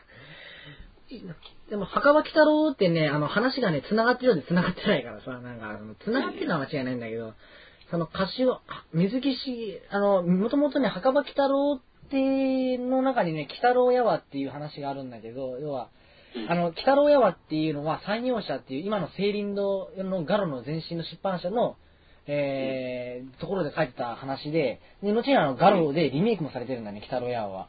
面白いのがね、少年誌でさ、正義に溢れるさ、鬼太郎を書いておきながら、ガロで、なんだろう、エゴイスティックな、なんだろう、その、鬼太郎を書いてる水木さんの、そのなんだろう、感じっていうのがすごい面白くてさ。だって、マガジンだとさ、すごい正義感溢れるさ、その悪悪党と戦う鬼太郎なのに、なんか、鬼太郎やは、要は、要はガロに同時期に書いてた漫画っていうのは、鬼太郎全然正義の味方じゃないし、平気で人、人とか、みんなが殺しちゃうような人だしさ、殺すってのはあれだけど、見殺しにするって言い方が正しいんだけどさ。まあ、こう、そういう意味で、鬼太郎やわって、一応、ちくま文庫から文庫が出てて、一巻でね。それで、この鬼太郎やは、一応第1話、鬼太郎の誕生から、一応、墓場鬼太郎の世界観が一本でつかめる、すごいいい本なんだけど、一応文文庫本でね、ちくま文、水木しげるちくま文庫、鬼太郎やは全で一巻完結があるんだよね。結構、えっと、何ページかなえっと、うわ、すごいな。えっと、よ472ページもあるけど、結構、ほうほ472ページだけど割といい冊に収まってる。あの、墓場鬼太郎の原作の世界観、あの、墓場鬼太郎のさ、原作単行本で知ってる、あの、手手軽に手に入るやつね。あの、小学館クリエイティブが復刻本も出てるんだけど、一番簡単に手に入るのが、角川文庫だね。えー、貸本漫画傑作選ってやつなんだけど、あれでも全5巻ぐらいあるんだよね。僕ね、正直白状するとね、あれね、貸本漫画の文庫本は1巻しか持ってないんだね。1巻目しか。う。うん。だから、その、2345を、僕ね、あの、住んでる近くにですね、あの、本屋、古本屋とかがないんですよ、全然、この、だから、文庫本ってやっぱり、あの、105円で買えたじゃないですか、ケチなので、なのに、本屋、古本屋に行けない。だから読めないっていう。だから、鬼太郎屋は、で、その、まあ、ガロ、ガロ版鬼太郎なんだよね。まあ、ガロ版鬼太郎は一応、1話目から、その最後の、最後っていうか、まあ、最後、正直、鬼太郎に最後なんてものはないんだけど、まあ、その一本筋通った話になってるんで。でも、なんだろう、この2年間の連載がこの一本収まってるんだけど、この、話の筋がすごい、なんか、この、濃ゆくて、なんかもう、なんか、ちょっとこの、息切れするような、なんか、一遍いろんな話をなんか、その、中断なく見せされてるような、あの、よ読み切り完結、読み切りとか短編とかっていうものを、なんか、つ、つなげて、い一冊の長編にしちゃったっていう感じで、まあ、そういう意味で読んでてちょっと疲れるような本やったね、まあ。でも、アニアニメ、でも、鬼太郎の原作もいいんだけど、アニメは、やっぱクオリティが高くて、原作もアニメも自分はすごい大好きでね、やっぱりこの、むしろアニメは原作以上にすごいかもしれない、なんか自分としては。そういう意味ではアニメ太鼓判をして、でもね、表現規制にギリギリ戦った作品でね、アニメ版はさ、あの、鬼太郎の喫煙シーンが全カットされたりとかね、まあ、グロシーンとかはカットされたりはしてて、まあ、DVD 版とかは、あのレンタルされてるやつとかは、まあ、そういうのは修正されたりとかしてるんだけど、あと、第1話では致命的な表現、あ、まだ原作改変してるんだよね、なんかあの、確かに、北野のお母さんが、あの、お金に困って血液銀行で血液を売りに行くって話だったんだけど、あの、血液銀行で、その血液に幽霊の血が混じってるっていうネタがちょっとアニメ的にまずかったらしくてさ、なんかさ、この、実際ハンセン病ネタも出てくるしね、原作だとなんか、竹内か、竹内観光版にもそういう、なんだろう、やばいネタってたくさん出てくるんだよね。まあ、水木版もそうだけど。そういうのは、なんだろう、血とか、血液銀行ネタっていうのはなくなっちゃったの、確か。水木さんはただのサラリーマンの設定になってたわ、確か。確か、えっと、苦しんでる患者にそのパワーを与えて、あの、原作だとね、血に幽霊の血が混ざってて、患者がなんか幽霊になっちゃったって話なんだけど、えっと、アニメ版だと、えっと、なんかお母さんが、えっと、たまたま病院に訪れてなんか病気になって、その時になんか弱ってる患者さんがいて、その患者さんに、その、おでこにピーってなんかパワーを与えたら、その患者さんが幽霊になっちゃったっていう。そういう感じだった。けど、うまい具合に改変したなって思うね。そんなに違和感がなかったからさ。アマゾンプライムではどうなってるんだろう、その規制とかは。アマゾン、アマゾンプライムどうだろうね。なさっき言った、その、致命的な話の筋に関わる規制とか、やったら違う。でも、アマゾンプライムは多分テレビ版っぽいような気がするけどなネット配信だけどな。自分はね、ネット配信版を確認できてないから、どうかわかんないんだけど、まあ。うん でもまあ、そんな大した違いはないと思うから、まあ。うんまあ、北郎。面白いことに変わりない面白いことは変わらないけど、北郎はタバコプカプカするシーンはまあ見たいっちゃ見たい。まあ、シケモク、シケモク吸ってんだよね、あれ、北郎。へで、試験目視ってか、小学1年生で制定でさ、学校にも通ってんだよね。まあ、あれで、あれで。え。へえ。で、鬼太郎がうん不気味がられてさ、なんか馴染めなくてさ、なんか子供たちからなんか、鬼太郎だ、逃げろみたいな感じで、なんか、もう要は、普通に考えてさ、疎外感っていうか孤独感みたいなのを強調するのかなと思ったら、キキキキキみたいな感じでさ、やっぱ人間の子たちとはやっぱ付き合いきれませんよ。ねえ、父さん。なんか僕は、そうなんですよね、感じでさ。なんか繊細さのかけらもないなって思ったね、なんか。墓場北野のさ、図太さっていうのかなあれはね、見習いたいね、やっぱりなんか。そのネズミ男と同じ、ほとんど。ネズミ男ってさ、孤独っていうか、ロッキー北郎にもあったけどさ、お前はいいよ、仲間たちに囲まれて、お俺なんかどうしてんだよ、感じで、あの、ネズミ男の孤独みたいな描写もあったんだよね、確か。うん俺は、お前と違って、妖怪、純粋な妖怪でもないしよ、みたいな、人間で妖怪のハーフで、みたいな話しててさ。うん。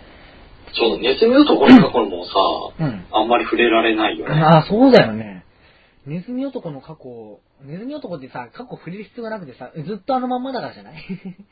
だからその人間と妖怪のハーフがどうやってあ生まれた、でもそうだよ。ね。ネズミ男ずっとあのまんまだけど、ネズミ男執事っていうか、その生い立ち、細かい、プロヒールとか、鬼太郎といかにして出会ったかみたいな。それは墓場鬼太郎でも。ネズミ男との出会いのエピソードはあるんだけどさ。いや、でもね、かなり唐突に出てくるね。あの原作でも出てくるんだけど、そのドラマチックな出会いっていうよりが、道端でばったり会って、なんだよお前みたいな感じだからさ。その、運命の出会いっていうものは、そういうところから始まるんだなっていうのが、面白いなと思ったね、なんか。なるほどね。なんかその付き合いが50年続くわけでしょ、なんかこの。う んなんか感慨深いな。それでいつの間にか友情を芽生えちゃってさ、なんか、鬼太郎とネズミ男のさ、友情っていうのは猫娘が入れない友情だからさ。入れない。だって鬼太郎とさ、ネズミ男の友情と、鬼太郎と猫娘の関係性っていうものはやっぱ超えられないものがあって、それで確かね、えっと、原作でもね、確か、鬼太郎、確か、鬼太郎が大人になって、そして猫娘も大人になってばったり会うんだよね。それで同棲始めるんだよね、それでなんか。猫娘は鬼太郎にイタリア作ってご飯作ってあげたりとか、いろいろしてあげるんだけど、まあ、世話焼き女房ね。だけどね、しまいな、なんだろう、ネズミ、ネズミ男をつるむわけよ、鬼太郎が。それを猫娘嫉妬したんだよね、なんかこの、なんか、それで、あんな不潔な、なんか家にペストで持ち込まれたら、鬼太郎がどうするのみたいな感じで、しまいにはなんか、ネズミ男に無実の罪をかけて、確か、なんか結構ひどい目に遭わせるんだね。なんか、確か、それで刑務所に、刑務所とか入れちゃったのかな、なんかそれで。それで、これでスッキリしたみたいなこと言ったんだけど、ネズミ男が、その、罠にかけてね、なんかその、き禁断のタブーの本みたいなのを机の上に置いといて、なんかその、猫娘に罠をかけてね、なんか、これを言うと願った相手は消えますみたいな、呪文を言わせたんだよね。そしたら猫娘は消えちゃうっていうか、その本から悪魔が出てきて、なんか、生贄にされちゃって消滅しちゃうっていう。へあのね、猫娘っていうのは結局、鬼太郎と結ばれないんだよね。最後まで、本当に。うん。もともとね、あの、猫娘ってあの、怪奇猫娘っていう歌唱漫画がルーツなんだけど、まあ、紙芝居の頃からまあ、猫娘が出てきてたりはしてんだけど、さっきあの、ネズミ先生。僕はあの、ネズミ、あの、怪奇猫娘っていうあの、水木先生の歌唱漫画の単行本も一応持ってて、あの、福岡版だけどね、あの、初めて猫娘が書かれた原型、ルーツだみたいな感じで。へもう、緑っていう名前の、要は、の呪いがかけられてる、あの、お父さんが、その猫とかを殺しちゃって、なんか、あの、化け猫をね、なんか、皮とか、あの、貧乏してて、なんか、その、皮を剥いで、それを売ろうみたいなことで、それに呪いかけられたんだけど、その、呪いをね、おなんだろう、剥いだ本人じゃなくて、その、娘にかけちゃったんだよね。なんか知らないけど、娘にかけて、そのネズミとか魚とか見ると、化け猫になっちゃうっていう。それで小学校にも通えなくなっちゃって、サーカスに見飛ばされて、で、サーカスに見飛ばされたんだけど、その、なんか、そこで化け猫みたいになっちゃって。で、そこでもなんか、いろいろ、警察にも追われちゃうんだよね。なんか、その、冤罪かけられちゃってさ、猫娘がちょっと驚かせるつもりはないのに驚かせちゃって、それでなんかその、うん。ショック死したりなんか、そのビルから飛び降りちゃったりなんか人がね、驚いてさ。それで猫娘を捕まえようみたいな感じで、いろんな人たちから追いかけられて、なんだろう、本当にかわいそうなんだよね。しまいには最後には鉄塔の上に登って、皆さん助けてくださいみたいな感じで。それで、みんなヘリコプターとか上がってて、なんか、それで猫娘をみんな追跡するわけなのよ。で、これ、このままいたら猫娘はみんなにとっ捕まって、まあ殺されるか、まあ、その、リンチされるか、刑務所にいられるかされる。その時になんかカラスの大群に誘われて、行っちゃって、どこに行くんだみたいな感じになるわけなんだよね。そしたらなんか、現れたなんか、その、あのわけのわからん老婆が、きっとあの子たちはカラスに食われてしまうだろう、キキキみたいな感じで、お父さんがわーって泣きされるわけなんだけど、そこで話は終わるんだけどさ、あの、どういう、どういう終わり方なんだその、でもね、北水木さんなりの優しさがあってさ、奥付けっていうか、最後のなんかコミックスのなんか、あるじゃない、初版なんたらみたいな、出版社の。うんそこに、ラスト1カットでなんか、カラスが羽ばたく、えー、カットが書かれてあって、なんかすごい僻地っていうか、なんかすごい、なんだ、もうどこ、人間がたどり着けないような、そのなんか、ところに、なんか一人、なんか娘、猫、緑っていうね、そのなんだろう、バリ呪いかけられた子が、え残されてカラスが去っていくっていうカットが映し出されて終わるんだよね、なんか。うんうん。これね、実はね、墓場鬼太郎でも踏襲されてるんだよね、これはまあ。お。っていうか、むしろ墓場鬼太郎はこの怪奇猫娘っていう話を、まあ、ひな形にした。だから、この墓場鬼太郎に登場する猫ちゃんっていうのは最後ね、どうなるか知ってる？なんか。どうなの？まあ、自分が今まで言ってきた感じからして多分わかるとは思うけど、かなりかわいそうな目に遭うんだよね、これが。本当に何の罪もないのにね、なんか。あの、本当に、だって、正直あの、ジュオンの呪いとかもそうだけどさ、なんかあの、呪いが感染するっていうのと、僕は家で言うなのと思って、あの、強く呪うんじゃなくて、全く無関係な相手が呪われる、なんか通り魔的にさ、なんか、そういう理不尽っていうのかな最近はさ、実際なんかさ、それに道歩いてたら後ろから刺されるようにさ、なってきた時代じゃない。だからそういうのと水木さんは、なんか時代を先取りしてたんじゃないかっていう、因果物じゃないんだよね。因がないんだよ。がなんでいきなりなんかこの。因果っていうのは、あの、根本隆さんが言ってた、あの、因果が隣の子に向くっていうこと言ってたんだよね。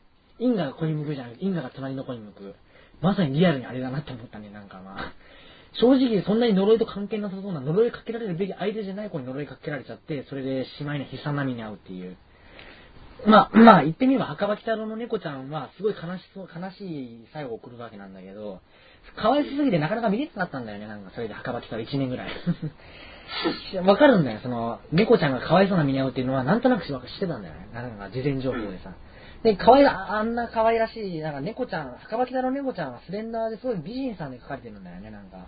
うん。あの、ゲイゲイのね、猫娘っていうのは、正直言ってなんだろう、それ化け猫みたいな感じで描かれてるけどさ、アニメ版もさ、可愛くなるのに半世紀近くかかったからね、本当に。でもね、ルーツはね、ルーツの猫ちゃんっていうのは結構可愛い美人さんなんですよ、本当に。うん。まあ、そういう意味では原点回帰っていうことでさ、そうやね、そうそう原点回帰。ようやくこの、この原点回帰が言いたいがために、まあ、2時間時間かけて話したんだけどさ。言いたかったんだ。そうそうそうそうそう。ね、墓場北の猫ちゃんと、そのロッキー猫娘の原点回帰だってことが言いたかったためだけにやってただけなんですね、これはね。はい。はいっていう。いやーでも、猫ちゃんはね、まあ、本当にかわいそうで。でもね、何が言いたいかというと、その、今まで鬼太郎に対して、その、ツンデレまでやってきて、なんか片思いしてる、まあ、猫娘さんですけれども、まあ、多分未来英語叶わる恋だなっていうことを、まあ、わかるとさ、知るとさ、なんか、なんかそういうところで、なんかキャラクターに深みみたいなのが出てくるよね、そういうのを知るとさ、なんかさ。なんか絶対に叶わぬ恋っていうのもあるわけじゃない、なんかいじらしいなぁ、なんかっていう思うようになるよね、なんか。まあ、あ、あの、なんだろう、鬼太郎の世界観、ロッキーのすごいなって思うのは、墓場の鬼太郎っていうのは、まあ、陰惨、まあ、陰惨っていうか、水木さんなりのユーモアっていうか、あるのよ、ペーソスみたいなのが。で何がすごいかっていうとさ、水木さんあれじゃん、その、南方のラバウルでさ、左手だったわけで、片腕失ってるじゃないか、か。そうね。それで、要は戦争体験して、僕は玉総員玉砕せよっていう戦記漫画書いてて、これはあの、おはよう出版っていうとこが出た、あの、初版本一応ヤフオクで買ったぐらい、自分は結構、掘り、入れ込んでるんだけど、そういう壮絶な戦争体験をした人が書いた漫画っていうのがあれっていうのがすごいあの、なんか、ネズミ男がナプーンっておならするような漫画書いてるんだよ。そういう壮絶な戦争を経験した人が。なんか、拍子抜けするっちゅうか、なんか、それで、あ報われない行為だな、みたいな話をしていて。それで自分がね、何が何よりが一番言いたかった話っていうのは、あの、ロッキー来たろうって結構シリアスっちゅうか、重い話重いかなって思ったら、いきなり次の話はギャグ界っていうかさ、あるぶね。ち込んできて、そしたらいきなり、あの、その幽霊電車みたいな救いようのないホラー界やってきたりとかして、そのバランス感覚、そしたら社会派みたいなさ、霊系手術みたいな。そうそうそうそう。しまいな、学校の階段みたいなネタで、なんか、今学校の階段が失われてるみたいな、そういう話あるのかなと思ったら、もうなんか、萌え萌えな花子さん出してきたりとかさ、なんかストーカーの話なんだけどさ、あれはさ、一応。そしたら、か大、大怪獣でしょ？もう、シン・ゴジラ並みの顔負けのの、その、もう大 SFX 使った、もう、すんごい息を飲むような演出使って。そしたら、猫娘が農家でなんか、山野菜作るわけですよ。そしたらなんか急になんか、ナナシとかいうような悪霊がなんか、おぞましいことを言いたりとかしてたりとか思ったら、っていう、なんだろう、バランス感覚っていうのかなその、今のね、アニメとか漫画にはこれがあんまないんじゃないかなと思うね、なんかすごい。要するに、なんだろう、ちょ、冒険してるようでいて、ものすごいエンターテインメントしてるんだよ、あれは本当に。うん。あれはすごいと思った。かあの、アニメである以上は商業主義的な、要は僕は商業主義が大嫌いだって話は何遍もしてるんだけど、少しは迎合しなきゃいけないとこあるじゃないですか、あの、スポンサーとか、あのそうじゃないとアニメって作れないから、シリーズも出ないし。だからちょっとはなんか浮きを担うってのは必要なんだけど、そのアニメ、そういう、なんだろう、枠の中で好きなものを作る。あの、小林義則も言ってたんだけど、そのなんだったっけ、その、やたらめったら、その、商業主義とか嫌ってた、寺田博もそうなんだけど、まあ、て寺田博って知ってる？あの、しゅんくんが。うん。あの、時はそのリーダー格で漫画道に出てくる。寺田博のね、晩年はすごい悲惨だったんだよね。あの人は、そのなんだろう、児童漫画とか、その子供漫画、時はそう的な全、全、なんか、なんかすごい、その全動的な漫画っていうのかな？そういう少年漫画っていうものに対しての思い入れが強すぎて、劇画が台頭してきて、売れなくなっちゃってからは、寺田博が、すごい劇画に対してブチ切れたんだよね。なんか、その、時はそのメンバーの前でなんか、劇画は劇画、劇画、劇画、なんだろうな劇画みたいな感じで言い出して、で、手塚治虫手塚治虫で劇画の本を古谷光俊に紹介されて叩きつけて、なんかいかにさ、これは漫画なわけないだろみたいな感じでさ、で、藤子さんも藤子さんで、その劇画部分に押されて、全く児童漫画が売れなくなっちゃって、それで赤塚さん、赤塚不二は、その、なんだっけ、その、ガロ系の世界観っていうのは一切ピンとこなかったっていうね。確かね、赤塚不二夫ってね、実は時和荘よりも前に、あれは、デビュー前に次吉あるって知ってるかな、しゅんくんはまあ、うん。うん。と、その交流があったってのは知ってるよね、なんかその、うん。次吉あるっていうのは、あの、最近ね、実はね、あのー僕ね、次吉あるの漫画が好きすぎて死にそうなぐらい次吉あるがハマっちゃってるんだけど、あの、あのね、次吉あるについて語り出したら多分何時間にも上ると思うので、えーっと、あの、さいえっと、赤い花？赤い花？小学館文庫？うん、と、ねじ、あ、僕とも、僕の持ってるのと同じか。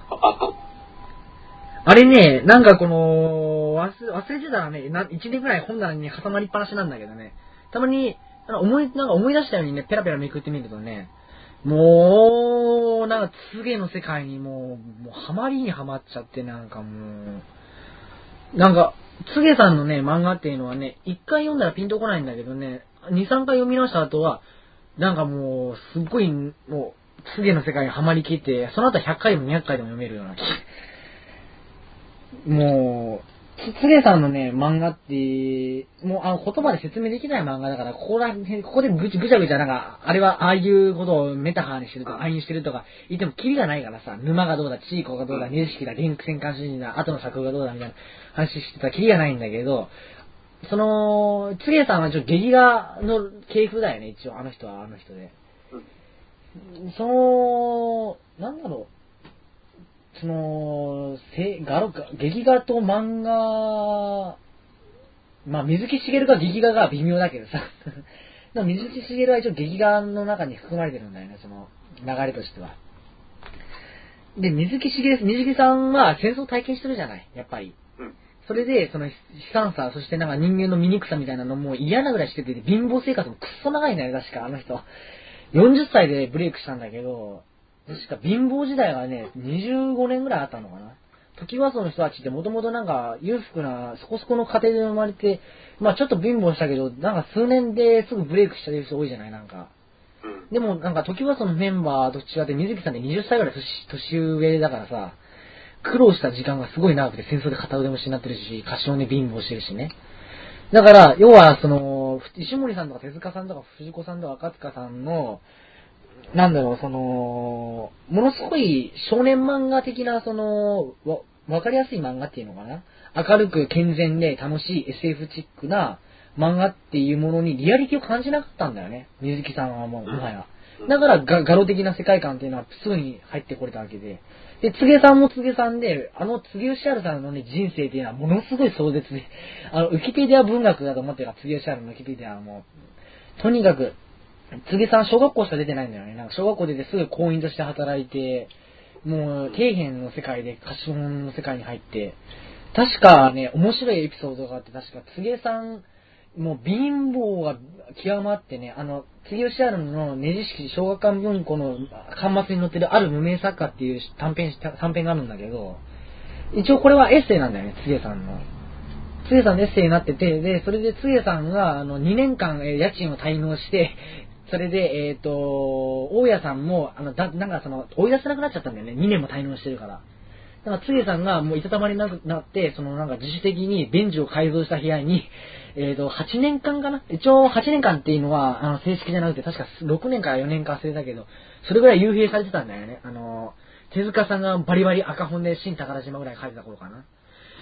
そういう、なんだろう、底辺の世界で歌詞本書いてきて、劇が書いてきて、歌詞本劇が。そういう人たちが手塚治虫の少年漫画を見て、なんだ、この、こう、ピンとくるものなんてあるわけがないんだよね、そういう嫌な部分も、人生も、辛酸を舐め尽くしたような人がさ。それで確か、杉江さんもその頃確か自殺未遂やってるしね、なんか。それで赤塚先生と話したりとかしてたんだよ。赤塚先生自体も貧乏というか、そういうのが長くて、なんか、生まれは満州で。あれ？声が聞こえなくなったえ、。いきなり聞こえなくなった？聞こえる？声が聞こえなくなった。え、嘘でしょ？聞こえた、聞こえた。よかったよかった今よかった。よかったよかった。本当にもう焦ったよ。まえた。オッケーオッケーオッケそれで赤塚さんでもね、漫画にまつわるなんかその、話とかで議論してたんだよね。つ、つげさんは、これからは劇画の時代だって言って、もう手塚漫画古いって、あのね、何がすごいかっていうのはね、1960年ぐらいかな？そのぐらいが、もう、要は1950年代後半から1960年代前半にかけて、すでに手塚漫画古いっていうことをもう認識してたことなんだよね。ガロが創刊されたのが64年で、で、その頃に白戸三平が、カムイネンっていう労働者階級に向けた、その、はいは闘争の漫画やね。それが全共同世代がその権力とそのと反権、反権力闘争と結びついて、カムイ伝が一躍そのとその大ヒットしてね。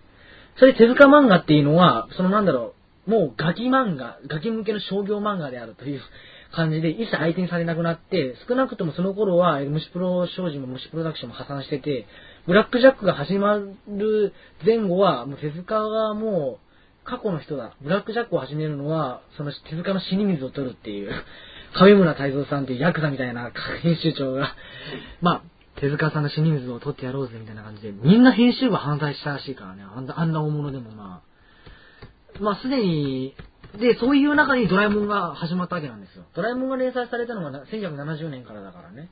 それから児童漫画が復権されるのにかかったのが10年かかったね。あの、80年代が、そのなんだろう、オタクブームだったっけ？その後ヤマトとかガンダムとか出てきて、それで、その藤子、第、第二次藤子ブームが、第3次ぐらいかな？第2次ぐらいの藤子ブーム出てきて。だから、大人漫画が60年代に流行って、60年代から70年代に流行って、その後に子供向け漫画、ガキ向けの漫画が流行り出して、で、今、ウェブとかで不条理やら、青年やら、ジャジャンルが国境なくなったっていうか、そんな感じかな？まあ何が言いたいかっていうとね、その戦争体験をした、あるいは貧乏体験をした、そのつげさんとか水木さんの各世界観が、その手塚石森が理解できなかった、寺田さんとかね。そういうのはちょっとね、なんか自分がどうしてもガロ派っていうか、やっぱガロなんだなっていうか、やっぱあれじゃない？なんかその、子供漫画っていう理想はすごい、子供に夢を与えるっていうのはすごい偉いことだと思うんだよね。でもそれと、なんだろう、現実って別じゃない、やっぱり。でも現実と漫画やっぱ別だと思うんだけど、それを劇画として漫画に持ち込むっていうことを否定するのはやっぱ違うんじゃないかっていうか、まあ。確か、えっと、つげさんが赤塚不条にこう言ってたんだよね、確か。これ赤塚先生が自ら言ってるんだけど、確か、告げを調べる赤塚不条に、今の漫画家の、漫画界の方向は間違ってる。商業主義や幅を利かしていて、売れるものばっかり作ろうとしている。一時期の読者に迎合しているのだ。漫画に、漫画家が何を目指すものなのか考えてみようともしない。これまでは真面目な漫画、これではもう真面目な漫画作家が浮かばれない。一方、作家作家で商業主義の出版屋に迎合し、その期待に応える子供向けの、要はしょうもないガキ向けの漫画ばっかりを言いなりになるように作っている。このままでは漫画は衰退してしまう。これでいいのか？僕は自分好きな漫画を描きたい。たとえ売れなくても、漫画の理想の灯火を掲げていくのだって赤塚不二夫に言って、赤塚不二夫は、うーん、なんか、まあ、君の言いたいこともよくわかるんだけど、今の漫画界の方向もそうなんだけども、つげくんやっぱり読者がいての漫画じゃないか。一人よがりの漫画なんか、まあ、良くないんじゃないかな、みたいなこと言ってたわけなんだよね。まあ、結果的に赤塚不二夫は、この後1500万部ぐらい売り上げるのは、そのすごい大有効作家になるんだけど、つげさんはつげさんで、その売れるとかじゃなくて、その作品的評価みたいな、売れるものイコールいいものじゃないっていうことを初めて体現した作家だと僕思うけどね、まあ、つげさんはまあ。うん。まあ、つげさんがそういう今の漫画家このままでいいのかって言って二次式を書いたっていうのは僕は面白いと思うんだけどまあ。そうやね。今ね、いた、今言ったさ、つげさんのセリフっていうのは、2010年代、平成終わりかけた今もう50年近く前の発言なんだよね、これ。今、今まさにこの発言が突き刺さる気がする。なんか。それで、つげさんが言うわけよ。赤塚が、僕はもう、僕は、えっ、ー、と、一人よりも、えっ、ー、と、読者に受けた、受ける漫画を描きたい、メジャーになりたいって言ったら、つげさんが、そうか、君は目立ち上がり屋の迎合主義者だ。そしたら赤塚さんが、そうだ、僕は目立ち上がりだ。どうせ悪いか、頑張って漫画描いて、いろんな人に僕の漫画見てほしいんだ、悪いかって言ったら、杉さんが、そうか、お前はそんな男か。俺はお前を息子になった。もう今夜限りだ。お前とは決別する。もう二度と会わないって言って、時はそうから逃げて、もうこれで帰っていくわけね。ブチ切れでね。そして、まあもう、また来るかな、来ないかなと思ったら、また次が来て、まだそういう漫画論を真剣に唱えてた時なのね。まあ、一応喧嘩、赤塚先生と、そのなんだ、つげさんがさ、喧嘩してるっていう構図がすっごいなんかいじらしくてさ、なんかこの、赤塚とつげって全然違うじゃないほなんかそのキャラクターが。赤塚ってなんか、タモリとか酒、酒でさ、ステージに傾倒して、なんかジャズやらなんやらやって、いろんな人たちと友達になってホームレスの家にあげたりとか、なんだろう、娘さんのなんか、お前ヌードになるとか言って、なんか娘さんヌード撮ったりとか、それで、当時の写真時代に、なんか、アラーキーのなんか、ヌード写真撮って、で、ほん、なんか、生ハックの 絡み役とかやったりとかね、なんか。要はね、赤塚先生っていうのはすっごいなんかそのコミ、コミュ人間じゃない、コミュニケーションありきの人間なんだよね。でもね、もともとはね、つげさんと同じね、あの、コミュ障だったのよね、赤塚先生って。臆病でさ、なんかビクビクっていうわけじゃないけど、だからね、一回ね、漫画家辞めてね、キャバレーになろうと思うんですって、寺田博夫に言ったら、えっと、当時のね、確か原稿料が8000円ぐらいだったのかな？に5万円ぐらい渡したんだよね、確か。これで、漫画家を辞めるなんてもう言わないでくれみたいな感じで。すごいなって思ったね。それで赤塚不二夫は、まあ、それで漫画家になるわけなんだけど。まあ、それで、つげ、つげさんが確か最後にまあ、赤塚先生自体面白い人で、なんか電柱と壁の隙間ってあるじゃない？うん。あの隙間を通って出られなくなる人だからね、なんかさ、この、の胸を張ってさ、道の真ん中歩けないんだよね、なんか。なんか、だから、売れる前まではあの隙間に挟まるようなタイプの人間だったわけなのよ。うん。でもね、売れ出してからは先に走って女に走ってね。だから、だけど、なんだろう、つげさんと赤塚さんは根本的には、そのなんだろう、その、人見知りっていうか、酒で気を紛らわせたって言ってたけど、赤塚先生は。だからこの二人の友情っていうのは漫画史的になんだろう、すごいなんか得なんかもっと研究されていいような友情だったなって思うな、自分はなんか。まあ、赤塚先生がなんかバカみたいな漫画描いて、それで、ねじ式書いて、いや、もう本当に目立つ方向性っていうのはよくわかんないなと思ったね、二人とも。まあ、じゃあ赤塚先生の話ちょうどできたし、まあ自分としてはよかった。だって昨日10回忌だからね。ああ、そうやな。僕ね、赤塚先生がね、死んだ日っていうか、その日のことよく覚えてるんだよね、なんか。なんか、僕にとってね、10年前から赤塚不二夫って存在は結構大きい存在だったから、死んでる、死んだか死ぬ前か多分死んだ後かな。ぐらいから僕は赤塚先生の漫画を、おそ松くんとか、今だともう読めなくなっちゃったけどね。なんか、小学生のガキにはおそ松くんはすごい面白い漫画に見えたからね。天才バカモンもまあ。うん。まあ、その後まあ、長い号を知るとまあ、長い号の漫画すげえってなって、山上達彦、知るの山上達彦すげえってなっちゃうんだけどさ。あの、うん。しゅんくんでさ、あの、鴨川つばめって漫画家知ってる？え、なんでもう一回言って。えっ、と、しゅんくんで鴨川つばめっていうあの革命的な漫画が昔だったんだけど、知ってるかな？鴨川つばめ、どういう作品だろう？うん代表作がマカロニほうれん草なんだけど、あの、大阪で、あー大阪でね、展示やってるよ、8月5日から原画展。結構大規模な。このね、そう、鴨川なんだって。鴨川つばめだね。つばめ。あうちにコミックス全巻あるんだけど、鴨川つばめ。あのね、父さん世代なのよ。父さんがドストライクの世代で、あの、鴨川つばめのね、ギャグ漫画っていうのはね、革命だったんだよね。一言で言ってしまえば。うんそ。の、鴨川つばめのギャグ漫画は、僕は、そのなんだろう、その、10年ぐらい前から読んでたんだけど、10年前ってのもおかしいよな、なんか50の父と、なんか父親が、なリアルタイム世代で読んでた漫画を自分が読ん、その、リアルタイムっていうか、父さんと同い年ぐらいの頃に読んでたってわけでさ、この漫画が何がすごいかっていうのはね、もう口でうまく説明できないんだけどね、とにかくね、スピード感の溢れるね、ロックンロールなギャグ漫画という表現が一番的確かなと思うんだけど、この、この漫画の面白さっていうのは、まあ見てもらわないとわかんないと思うけど、今でも通用するギャグ漫画だと思うし、あの、ギャグ漫画家が悲惨だって話だよね。なんか、ギャグ漫画家っていうのは、最、その、毎週毎週、そのマンネリになっちゃわないように、新しくネタを考えて考えてっていう、ストーリー漫画よりもね、おバカ漫画の方がめね、ものすんごいしんどいんだよね、作り出すのは。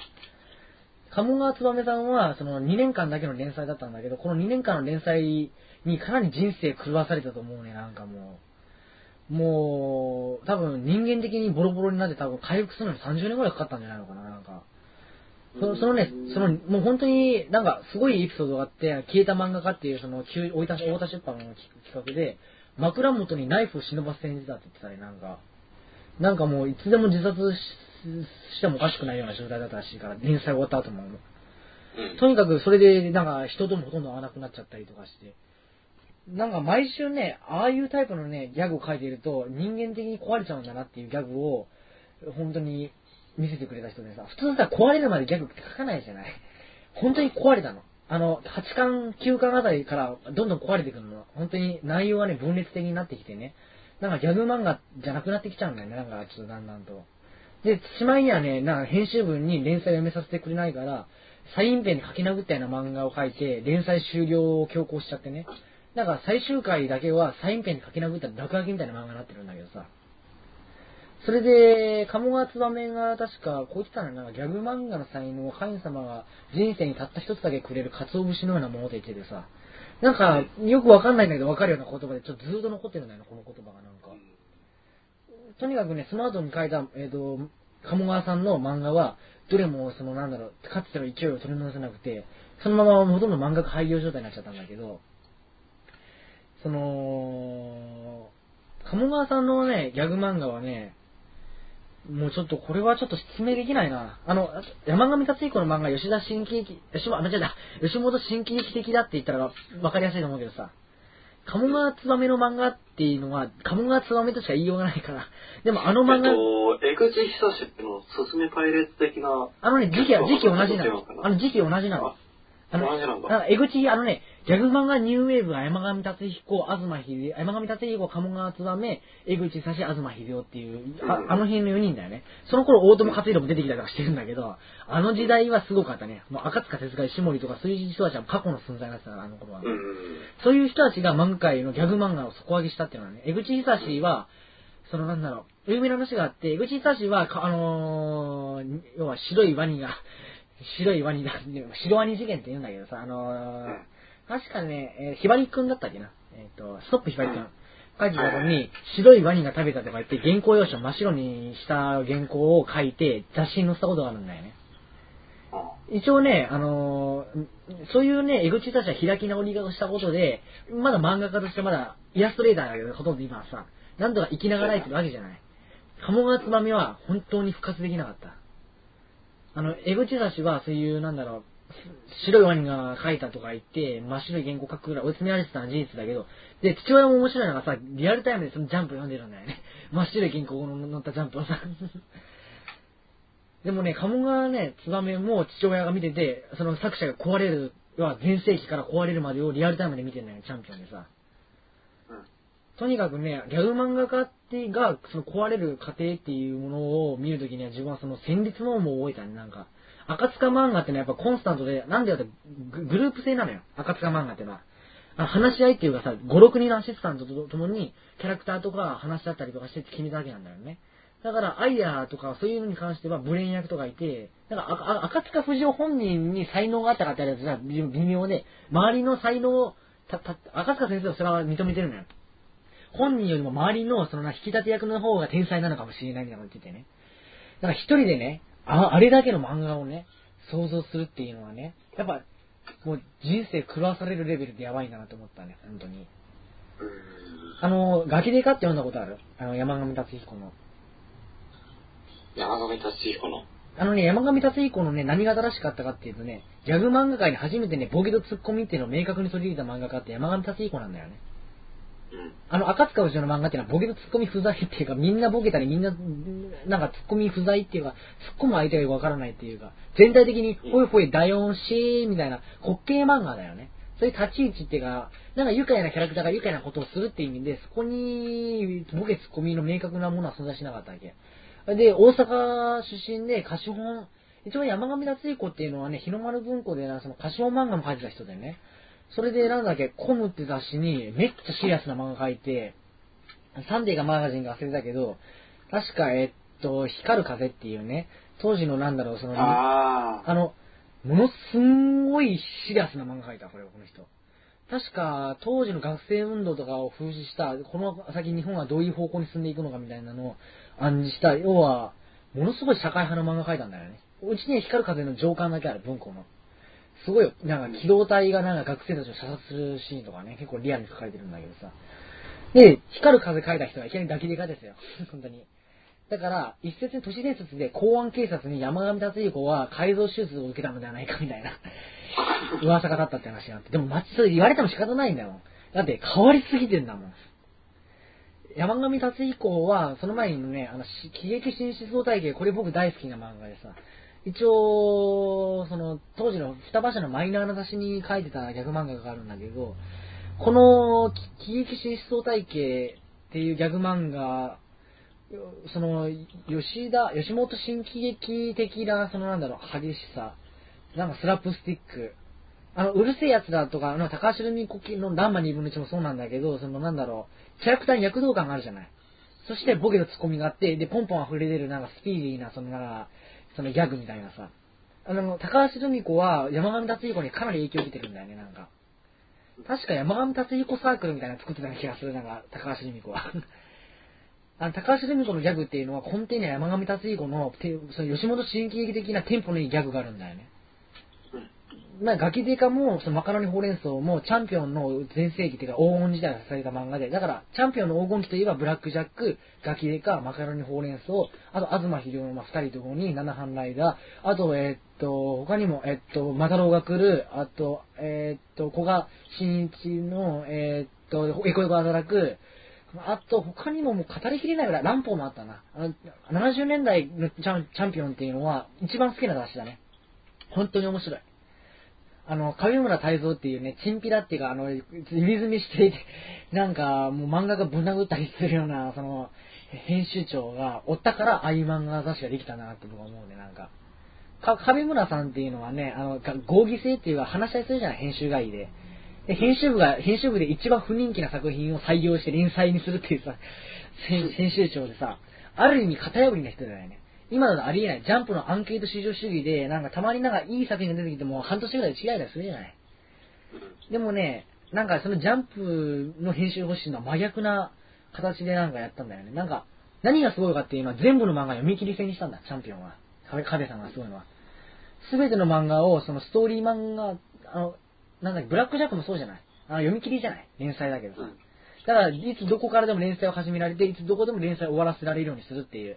だから話に困ってなんかさ、その、むちゃくちゃなソードマスターヤマトみたいなさ、変なオチにならないとっていう。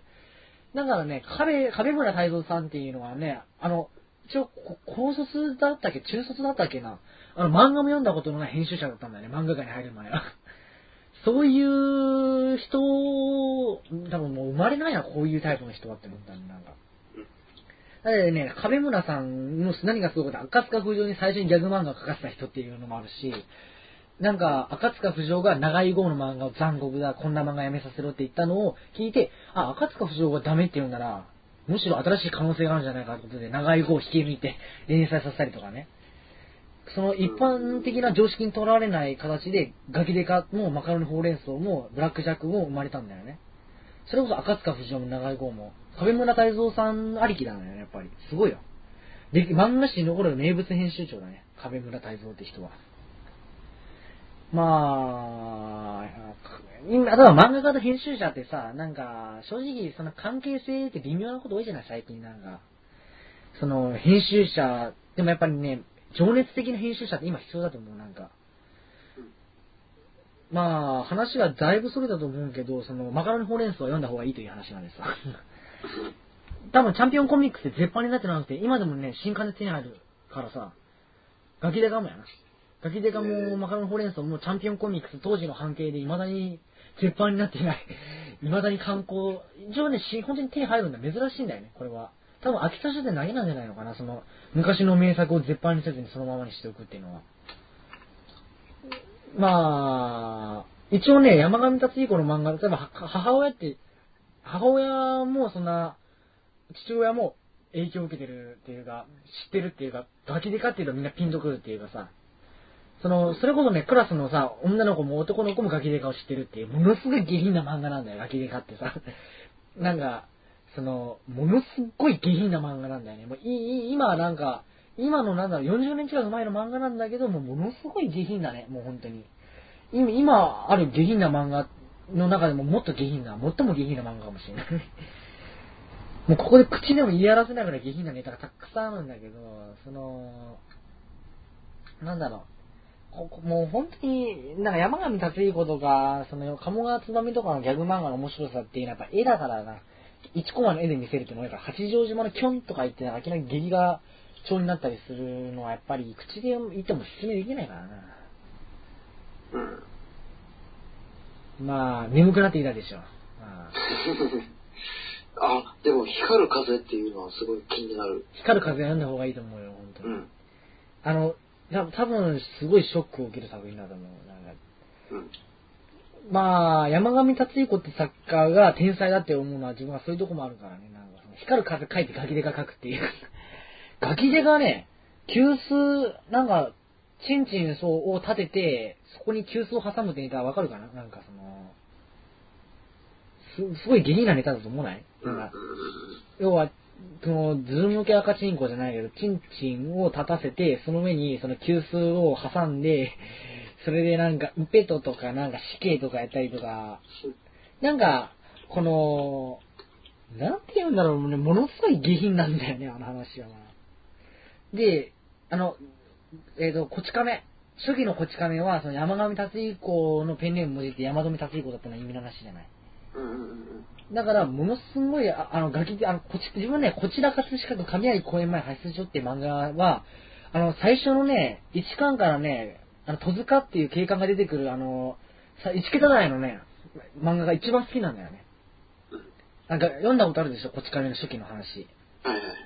あの、なんだっけ、両津がやったら見たら銃バンバンバンバン振り回して、なんかその、車は、なんか、車が行ったら排出所に突っ込むが、排出所が燃えるわ、まあ、結構過激なネタもあるんだけど、あの、こっち亀ってなんかだんだん関数が進むにつれ、なんかさ、天国とか地獄とかなんか、金持ちエピソードとかなんか、アイドルネタとかなんか、そういう方向に進んじゃってさ、なんか、こう、正直ね、なんか、こっち亀なんだろう、その泥っぽさっていうのかな？あの、ガロっぽさっていうのかもしれないけど、その土っぽさだね。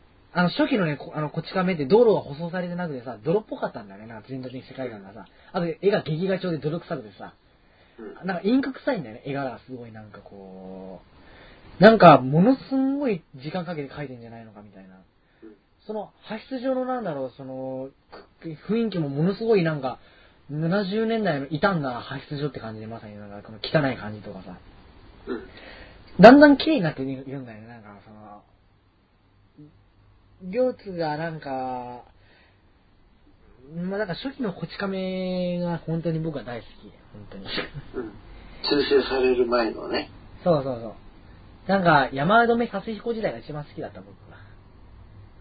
まあ、何が言いたいかっていうのは、その、最近の、まあ最近の漫画は別にどうでもいいんだ。もう追いついてないんだから自分は。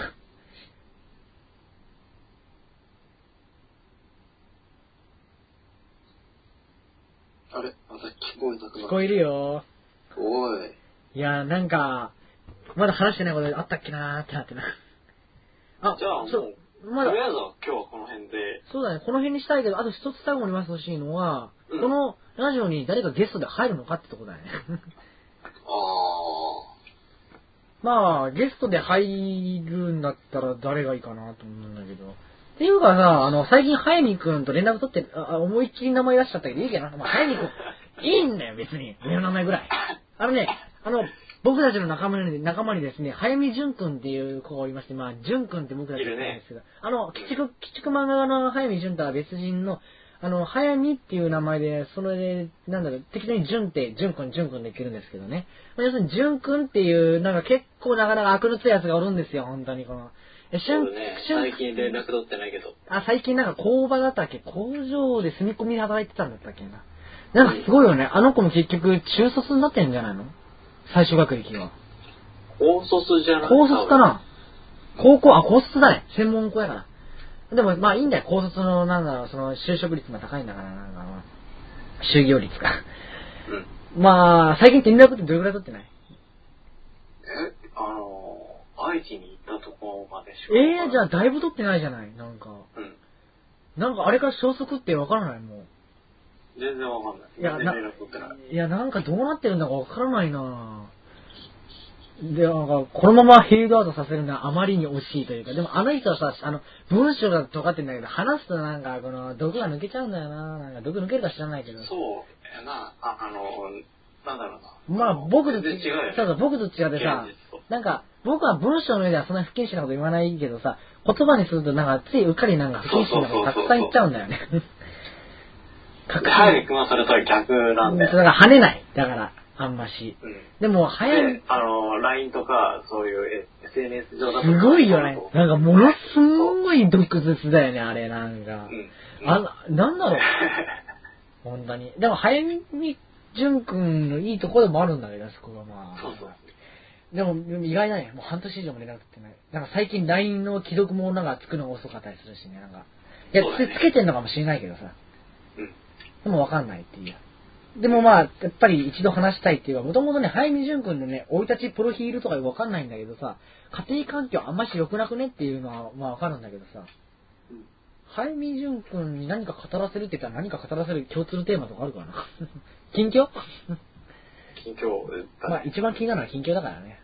本当はね、一番なのはね、窓からくん呼んでね、本当は電車とかバスとか止めた話とか、なんか、えっ、と、学学校に籠城した話とか、あんああいう話が一番面白いじゃない、やっぱり。あと、その、あれだね、その、なんだっけ、そういう格好をして、あ、なんかそういう店に行ってるっていう。そうそうそうそうそう。あれ本人の口からさ、言ってくれた方がいいよね、なんかああいうの。まあ言ってくれなそうな気もするけど、でも言ってくれたら面白いと思うんだけどなまあそういうことだ、ところだね。あとなんか、あの、はや、あの、しゅんくんもなんかさ、その、なんか、その、このポッドキャストのことをさ、周りにさ、なんか言ってさ、なんか、別にさ、しゅんくんのさ、その子だけでさ、ポッドキャストやってもいいんだよっていうのあるよ、自分としては。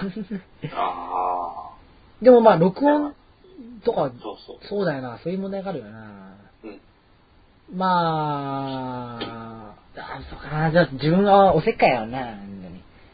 むしろグループトークで自分だけ抜きにして二人だけ戦ってくれてもいいんだけどさ。まあでもそれはできねえから。まあ、とにかくね、まあそういうのもあるっていうことで、そうそういろいろ検討しておくよ。検討してほしい。あとね、えっ、と、2時間半、36分で、えっ、と、時間に合わせて150分くらいになるんだけど、156分かな。えーと、ここまでね、ラジオ聞いてくれてる方っていうのは多分、正真正銘のアホだと思うんだけど、まあ、マジでアホです。あなたアホです。アホです。だって、聞いてないでしょ？こんなとこまで聞いてるやつなんて絶対なんだもん。絶対聞いてるやつアホだもん。言うよ。もういや、本当に。炎上すると思うけどね、ここまで聞いてる人っていうのはね、アホです。本当に。付き合ってる人ってアホですよ。本当に。多分いないと思うから言うんだけどね。いないから言い楽だ、言いれるな。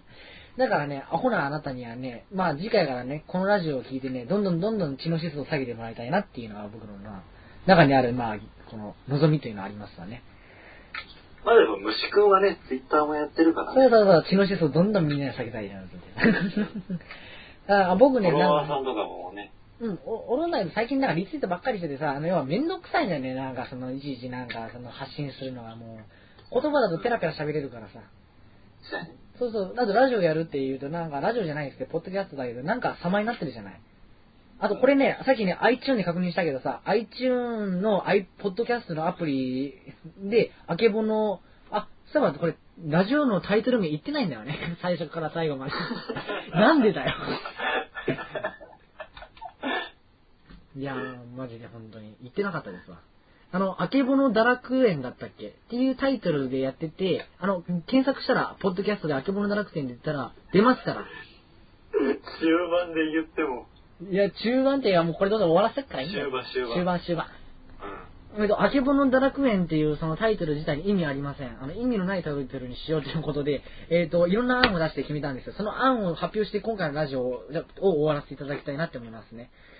えー確か最初に出てきた案、確か、なんだったっけなえっ、となんだったっ、け？え、ちょ、今、ラ LINE のやつでちょっと遡って見てるわ。えっと、どういうタイトルにしようかってちょっと考えてて、確か15分ぐらいで決めたのかな。確か。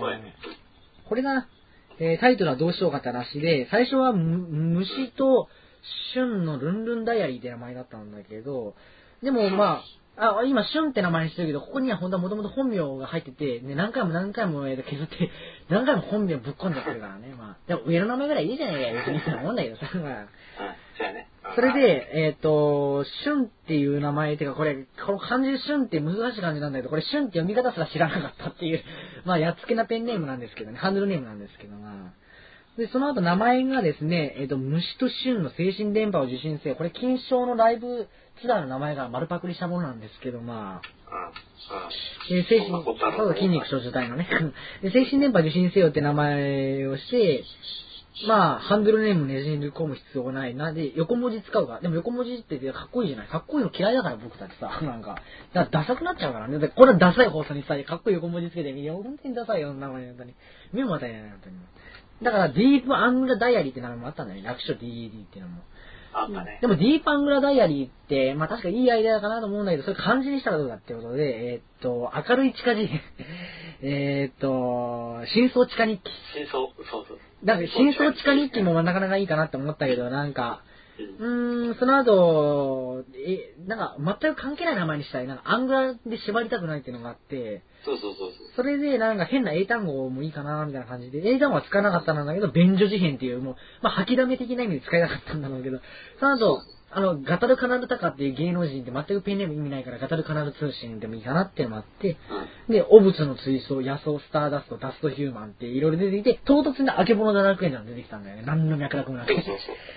この絶妙なね、あの、意味不明な感じがね、そのちょうどいいなと。その絶妙でひらがなと漢字が、その、いい感じにマッチしてなんかるし。、こう可愛くて不気味っていう雰囲気じゃないなんかこの、なんか、あけぼのを漢字にしちゃうと堅堅苦しいかなって思っちゃってね。一応あの、ポッドキャストのね、多分、しゅんくんはまだ、見てないと思うんだけど、ちょっと、ポッドキャストのその画像にはあけぼのって入りがないが漢字になってますけど、正式名称はひらがなってことになってますから。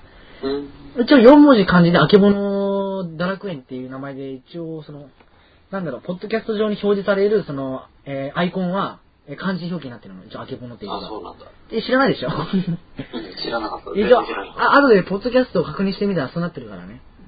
えー、これ後で変更とかできるの？変更って画像のこと？そうそうそう。アイコン？アイコンの変更めんどくさいからしたくねえな。あ、じゃあいいや、別に。まあ、し正直、あの、このポッドキャストやろうぜって言ったのが3日ぐらい前でしてね。で、それまでポッドキャストのポの字もよくわかんなくて、そもそも始め方全然わかんなくてね。それで、なんだろう、1日くらいかけてガーってやって、ガーって解説したわけですよ。自分は今でも全然わかんない。あ、だってさ、もう100%自分がやってるからね。あの。あのね、ポッドキャあ、悪いけどね、ポッドキャストのね、あの、アーティスト名ね、僕の名前しか載ってない、一応。それでいいよ、別に。あの、ゲストみたいなもんそう。あ、でも毎回出てくるゲスト、安西はじめ、安西はじめがせだから、タモリクラブ出てくるじゃない、サラミニストでゲストでさ。うんああんなポジションでいたらいいんじゃないかなって思うけどさ。そうやね。うん。で、一応まあ、これは一応全世界に配信してる、まあ、放送というわけで、まあ、うんまあ内容が面白ければ、まあこんなとこまでついてきてるアホな人はおらんと思うけれど。うん。でもまあ、まあ僕たちを知ってほしいなっていうのもありましてね。まあ、オカルト話かな？あの、オカルトっていうか、あの、父親も含めて自分結構そのオカルトにも興味があって、まあそっち方面のもので一本絞るのもよし、夢日記で一本絞るのもよし、昔の思い出話で一本絞るのもよし、たまに高校時代のあの、大分時代のゲストが出てくるかもしれないし、みたいな。そういう。なんだろう、その、一応ね、なんか3つのスローガンがあるのよね。3つのスローガンが、確か、えーっと、ブログの説明が、えー無目的、無計画、流動的の即興三拍子っていうのをスローガンにしてるんですけど、もう本当にもう、もう無意味な、バカ的な意味で本当に無意味な方向性目指してるので、あの、まあ実際二人ともね、まあ、まあ、そう、そういう言いたいことしか言ってないわけだし、まあ、実際なんだっけ、こう、たまにあって、てか、あの、これラジオ用の会話じゃないんだよね、全然。その、いつも、しゅんくんの話してる会話なんだよね、これ。そうやね。もういつもと何も変わりない。しかもこの、学校から帰るときになんか、その、狭い路地で、1時間ぐらいこういう話をガーって道端でしてて、もうアホなんじゃないかって思いますけどね。なんか懐かしい。でもね、あれね、オフレコでまだ録音されてないっていうか、撮れてないからね、あれは。まあ、記憶に残ってる。そうやね。うん。でもまあ、記憶に残ってる話もあるからね。まあまあまあまあまあまあ、まあ、記憶にねまあ、その辺はまた。1%でも残ってればいいんだよ。そういうのは。うん。でも今回の話は身のある話が心配だけどな。今回身のある話だと思う。大丈夫かな。知らねいやー、本当はもうちょっとね、なんかその知能指数のね、もうちょい高いクレバーな放送を目指そうとしてたんだけどね。なんかどうしてもなんか IQ の低い番組になっちゃっそうたやね。自ね。分も語彙力は全然ないからね。なんか話してみてさ、やっぱり話す機会が奪われるって、いや話す機会が奪われるっていうのは家族の前で話すと黙れこの野郎って言われるからなんですけども。で、学校に友達ほとんどいないからこんなこと言う相手もおらんから。あのね、1年ぐらい溜め込んでたわけなんですよ。しゅんくんのたまに会って居酒屋とか家とかで飲みながらこういう話とかよくちょくちょくするんですけど、あの、なんかちょっと交通費とかね、なんか、そうなんだよな。これね、今までむしろ早くからポッドキャストやってりゃさ、本当にいちいち合わせに済んだ話かもしれないんだけどもさ、おおかげで半年に一回ぐらいしか会わなくなって話せなくなっちゃったね。ね。いちいち LINE で話すっていうのもね、ちょっとよく、なんかこう、うん。とどうせならやっぱり、なんか放送局みたいな感じでやった方がモチベーションも上がるかなと思って、やっぱりこの会話にもなんか。だってす、ごいいい機会だと思った。いい機会あのうん。二人でなんか今までなんか好き放題に放送禁止用やらなんやらぶっ込んでても、あの相手がいないじゃない、聞かせる相手が。でもそれを意識するっていうのは、これからなんだろう、その社会生活送るかわからないですけども、それを見たら、まあ1ミリぐらい役に立つんじゃないかなって、聞かせるっていう意識が働くっていうのかな。これ大事。うんそういうわけで、まあ、2時間、もう3時間近く話してんだけどね、全然疲れないよね、なんか。そうやね。なんかね、だって最後にしゅんくんだったのがもう半年前だからね。だって北郎1クール終わってんだもん、さ。そうそうそうそう。1クール分もう話足りねえよっていうのもまだあるんだけどさ。てか、まだい、北郎についても全然話しきれてないっていうのもあるけどさ。まああれ、あんなに過激でポップ、話、過激な話ぶっ込んできてるけど、でもポップじゃん、北郎ってなんか。そうだね。あの、多分ね、その、猫娘もそうなんだけど、ゲストキャラクター、あ、間違えた、人間のキャラクター、あのね、一番重要なこと言い忘れてたんだけど、犬山マナちゃんっていうのが出てきてるじゃない、はい人間の、はいあのね、はい。この鬼太郎、アニメの鬼太郎シリーズに、そういうなんだろう、人間側のキャラクターがね、あの、レギュラーで出てくるっていうのは、実はね、3期以来なんだよね。あー。あのね三期以来。3期の天童由美子ちゃん以来なんだよね。え1期、2期はそういうのいなかったからさ。4期、5期もいな。はいい、正確に言うとね、4期にはね、あの第1話あたりでね、その鬼太郎のなんだろう、人間がポジションキャラクター出そうとしたらしいのよ。それであの、小学生の女の子たちみたいなのが出てくる、女の子とか男の子とか出てくるんだけど、フェードアウトしていって、結局その全百何十話の中で5、6回しか出てないんじゃないかな、マトム兄さんもって。だから、今回の犬山マナっていうキャラクターを置いたっていうのは、間違いなく天童夢子以来なんだよね。で、ゆめこちゃんっていうのは多分、その、しゅんくん知ってる？ゆめこちゃんって。3期のでも。さ、3期に出てくるゆめこちゃん。さんきあんま知らんからな。あのね、3期はね、あの、たまさん、あの、ツイッターで相互になってるあの、たまさんっているじゃない。うん。たまさんはゆめこちゃん大好きらしい。なんかそう。えたたあのね、うんその、たまさんは、あと半年で40歳になっちゃうんだけど、この話していいのかな？そ れここで言っていいか？まあ、多分聞いて、誰も聞いてないから全然いいと思うけど、でもタマさん尊敬してます。あの、確かね、タマさんはね、結構クレバーな人でね、あのー、なんだっけ、えーと、家畜人ヤプー、あの、三十友美先生が漫画でやってる家畜人ヤプーの監修役もやってるんだよね。うん。だから、幻冬者アウトロー文庫とかからよく出てる、その、あっち系の文章も、なんか在宅でなんか、編集に構成とかやっててさ、うん。まあ、多分、あふ、あふ、才能があるんだけど、あの、タマさんは、ものすんごい複雑な人生を送ってるじゃない。一応、た一応タマさんにも LINE でもつながりがあるんだよ。うん。一応 LINE 交換してるし、タマさんと。うん。で、アスペの特徴なんだけど、あの、僕言い忘れてました。あの、僕は一応、あっち系の人間なんですけれども、あの、あの、アスペの男男性の特徴として、あの、年上の女性と話が合い合いやすいとか、うん。要は、アスペの男性っていうのは年上の女性と付き合うことが多いんだよね、結構。うん。うん。で、逆に、その、アスペの女性っていうのは、確か年下の男性だったっけな？忘れちゃったわ。年上の男性かもしれない、どっちも。まあ、どっちも忘れたけど、年上。確か、えっ、と、ツイッターやめちゃったゆゆめこさんっていうのがおるんだけど、ゆめこさんは、もうすぐで、その、あ、あとね、年上失礼やな。まあ、もうすぐで、まあ、うん、うん、まあ、まあ、まあ、ツイッターやめちゃったからな。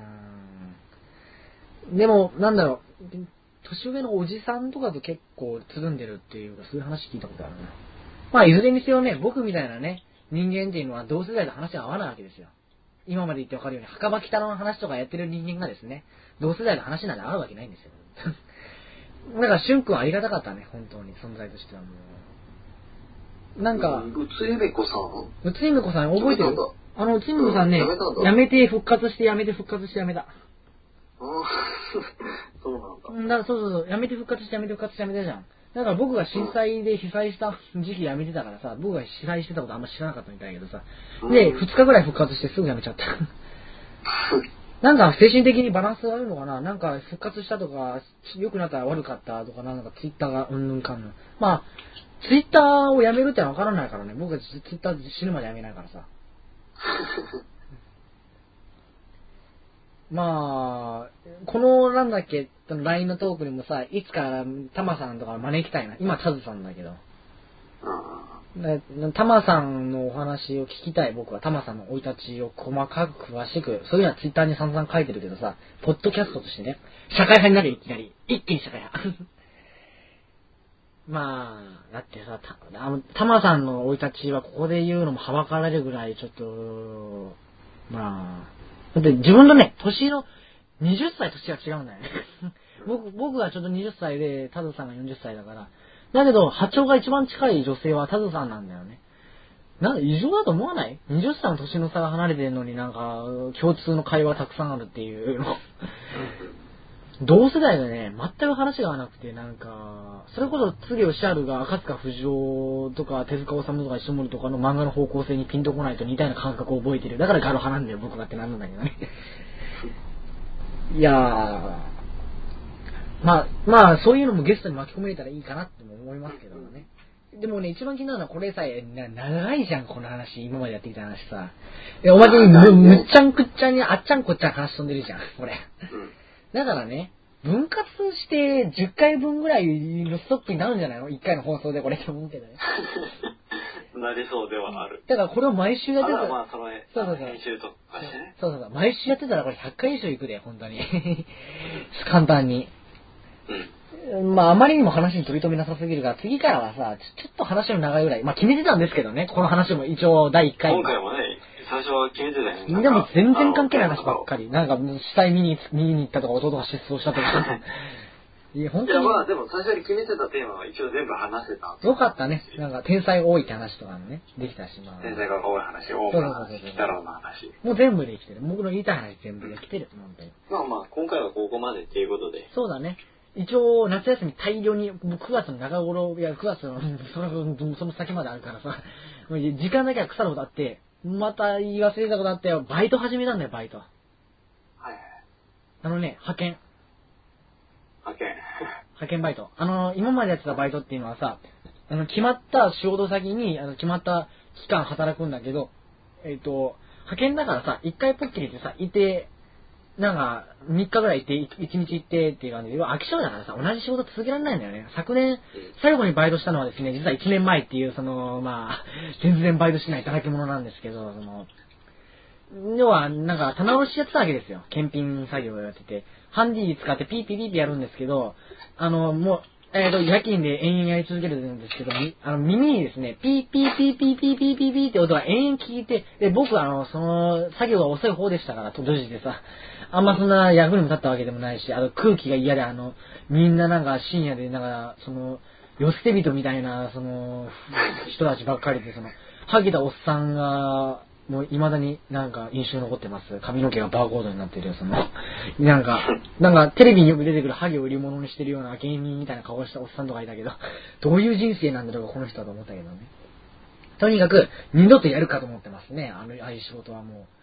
もう、ピッピピッピピッピピッピ耳に焼き付くって体験初めてした。なんかもう仕事から終わった後のピッピピピピピピピって頭からなんか本当にするんだよ、幻聴が。ピッピピピピピピピって。なんでやねんって思うけど。もう、勘弁してよなと思ったんです。なんか人間関係もやべえっていうか、人間関係ないんだけどやばいっていうか、もう、勘弁してよ。まあ、ともかく底辺の仕事って感じはしましたけど、まあ僕底辺の仕事好きですから、まあ。でもハンディの仕事は一緒やりませんもん、あんな仕事。あと、軽作業っていうのは重作業です。はい。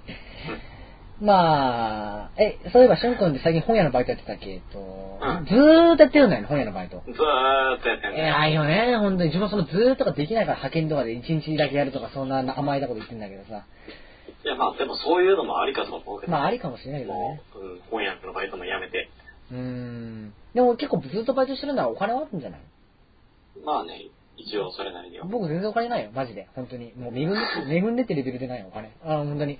ここれからなんだろう、大学、今僕3回生、まあ僕3回生って言い方大嫌いなんで3年生って言いますけど、あのうん。ーもうすぐね、僕のね、なんか頭の上にね、就職活動というすごい嫌なキーワードが出てきてですね、あー、それはまあ、うえちのとこも一緒です、で、僕はですね、大阪で就職する気なんかさらさらなくて、東京で、東京に行きたいな早見淳君に継ぎたいなとか思ってるんですけどね、東京に行くとなるとお金かかるわけじゃないですか。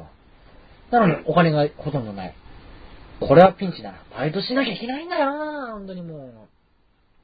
まあ、めんどくさい時代がやってまいりましたよ、本当にもう。はあ、本当にもう日本の就職のシステムはぐちゃぐちゃって言ったら、まあ、嫌なことは忘れて、ポッドキャストで、まあ、現実逃避するだけして、まあ、できたら幸せだなと思いますけどね。どうか幸せだなしてさ。実際、なんだ、瞬間の専門じゃん。だから、あの、正直、就労先っていうのは、その専門関係のところだよね、分野としては、まあ、フィールド。まあ、一応はね。だからまだそう専門性があるからいいんだよ。僕専門性ないからね、全く。適当なこと雑多にいろいろやってきただけ。なんだ専門性もない、本当に。そもそもコンピューターも全然できないからね、僕は。まあ、一応、ポッドキャストは開き開いたけどさ、こんなもん誰でもできるよっていうものしかできないから、自分はもう。C とかプログラムとか一切できません。あんなもんは、えっ、と、暇人になる仕事です、本当に。だから困っちゃうよね。専門とか工業高校とかでさ、手に職っていうか、スキル身につけて、だから、羨ましいなと思うけどね。でも、瞬間で将来どこに就職するんだろうかって分野的にはまどうなるんだろうあ。なでも、福祉ってお先、この先暗いんか知らんけど、どうかな。あー、まあ、あんまりここで深い話とかはしたくないんだけど。ああ、なるほど、そうやな。深みにはまるわ。でもやっぱりそれは永年の自分の中にある、これから他の人はどうするんだろうかっていう、一つにあるわけ。まあでもね、実際にその、卒業生でも、その、なんだろう、そういう福祉系についてるのが100%ではないわけだかあら、、そうなんだね。まあみんな途中でやめたりそれこそまあ、早見淳君みたいな、そういう例もあるわけだし、え、じゃあ、淳君辞めたんだけど、他にも辞めてる人結構いるでしょ？いるよ結構。てか、その辞めた人たちってどこに行くの？どう、うーん、知ってる人では、なんか違う学校に行ったりとか、ああ、転校か。そうそうそう、それはフリーターやったり？フリーターやったり。でもまあ、まあ、淳君みたいな。淳君はフリーターじゃないよね。あれは何だろう？もう社会人？そうだね、もう社会人。偉いね本当に。でも、淳君みたいな、こまあ、淳君みたいなって言ったら失礼だけど、この、専門系の学校出て、工業、工場かな？スキル活かしてるのか活かしてるのか知らないけど、活かしてるのかな？全く活かしてないじゃない。そういう人でもさ、なんだか就職してやっていけてるわけじゃない。まあ、派遣切りとか、リーマンショックとか、まあ、YouTube でさ、そういう感じの動画見るとさ、死にたくなるんだけどさ、なんか、たまに見るんだよ、なんかそういう動画。まあ、早見くんの行く末も含めて、まあ、気になるところでございます。だからね、まあ、ああいう、その、早見純君みたいなのもいるから、別に、専門学校だからといって、その専門、ああ、突き詰める必要はないなっていう。まあ確かにそういう人を見るとねそういうのを知、ってもらったね。うん、それはいい意味でか悪い意味でかや、確実に悪い方向だと思うんですけどね。あはははいや、本当にもう、マイッチのまちこ先生、よろしくって感じだよ、本当にもう。うん。あの、そういえば学校で馴染めないって話もしだしたら、延々これは次回のテーマになるな、なんか、うん。全に馴染めない。違う、でも決まったね。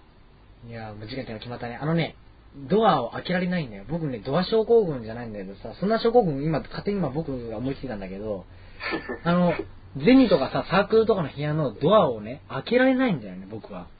あの、中学の頃からに気づいたんだけど、僕中学の頃美術部に入ってたんですよ。で、中学は僕以外はみんな女の子でね、で、みんな女の子たちでそのグループがあって、僕たち女の子たちの会話に入るわけじゃなくて、一人でポツンってなんだろう、隅っこでなんだろう、一人でなんか、ぼーっとしたわけですよね。むちゃくちゃ切ないな。でもね、当時は辛いと思わなかったの。それを辛いと思わなかったから。あそれを辛いっていう風な、なんだろう、その、ラベリングかな？そういうラベルを貼貼ってしまったら最後、切ないってなっちゃうわけ。でも当時は切ないとは思わなかったわけ。一人でいること全然苦じゃなかったしね。一人でいるとなんか、なんかかわいそうだとか、なんか切ないんだみたいな、そういうイメージが、そのなんだ、中学の時に肥大化しちゃって、そういうことを認識してからは、ドアを開けられなくなっちゃったんだよね。なんかすげえ福光刺激的だね。だからさ、あの、一番乗りで入ったりとかさ、なんかこっそり入ってさ、こっそりなんか隅っこに座ったりとかさ、もう空いてるかどうかわかんないぐらいさ、もう本当に。もう本当に、だってゼミの部屋だって開けられなくて全然さ、なんかもう、チャイムが鳴って仕方なく入るみたいな。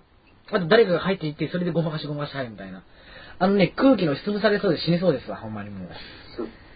なんだろう、この生きづらさっていうか、多分対人恐怖症とか自閉症とか、その後半性発達障害要はアスペそういうのが混ざり合って、その化け物みたいに肥大化した自意識がなせる技だと思うんだけど、これは多分ね、多分一生付きまとうんじゃないのかなって心配になってくるね。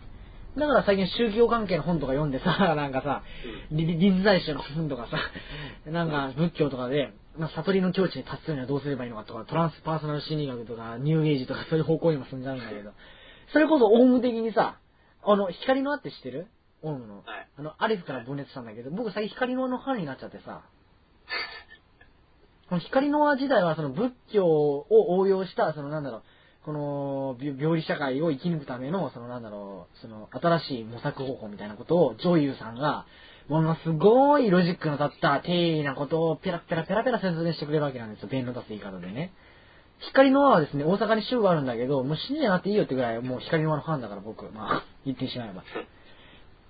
あ、言ったけどね、僕ね、あのー、オウムってサブカルチャーの一つだったとも思ってるわけなんですけども、まあ、だってオウムってなんかダサいじゃないですか、正直言って。あの、おオウムのなんだっけ、あのー、外旋の曲とか聞いたことあるでしょ？あれなんかう。ん。ものすごいダサいよね、なんか。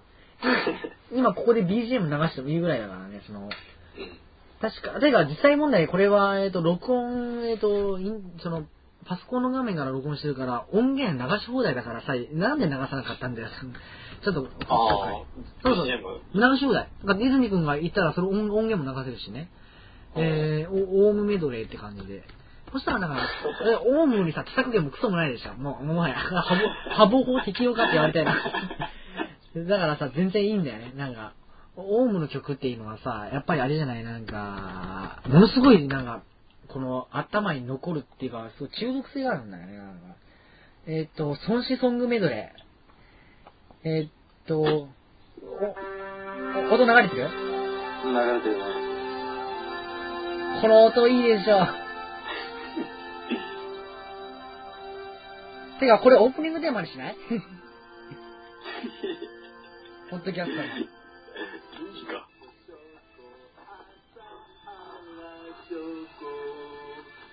これ主題歌ぴったりでしょ。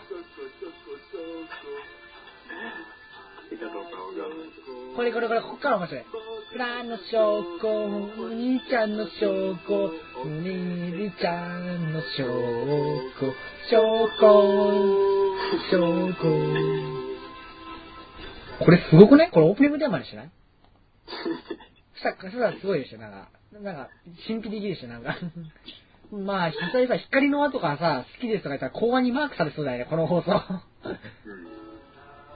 でもさ、面白いんだもん。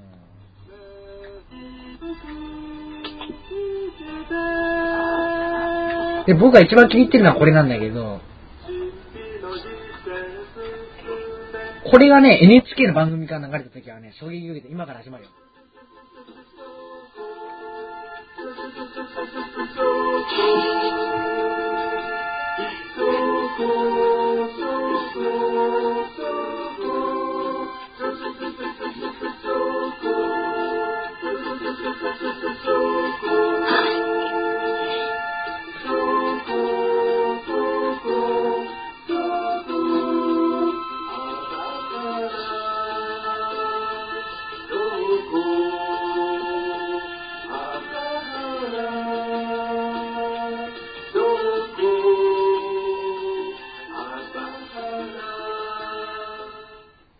まあ、これ、ダサいでしょ。え、こいつね、で、で、で、こいつらは国家転覆を企んでてさ、高学歴のさ、なんか信者たくさん獲得してさ、サリン任せたってさ、もう、なんだろう、これ現実がさ、創作を凌駕してるとしか思えなくない？なんか、もう、マジで。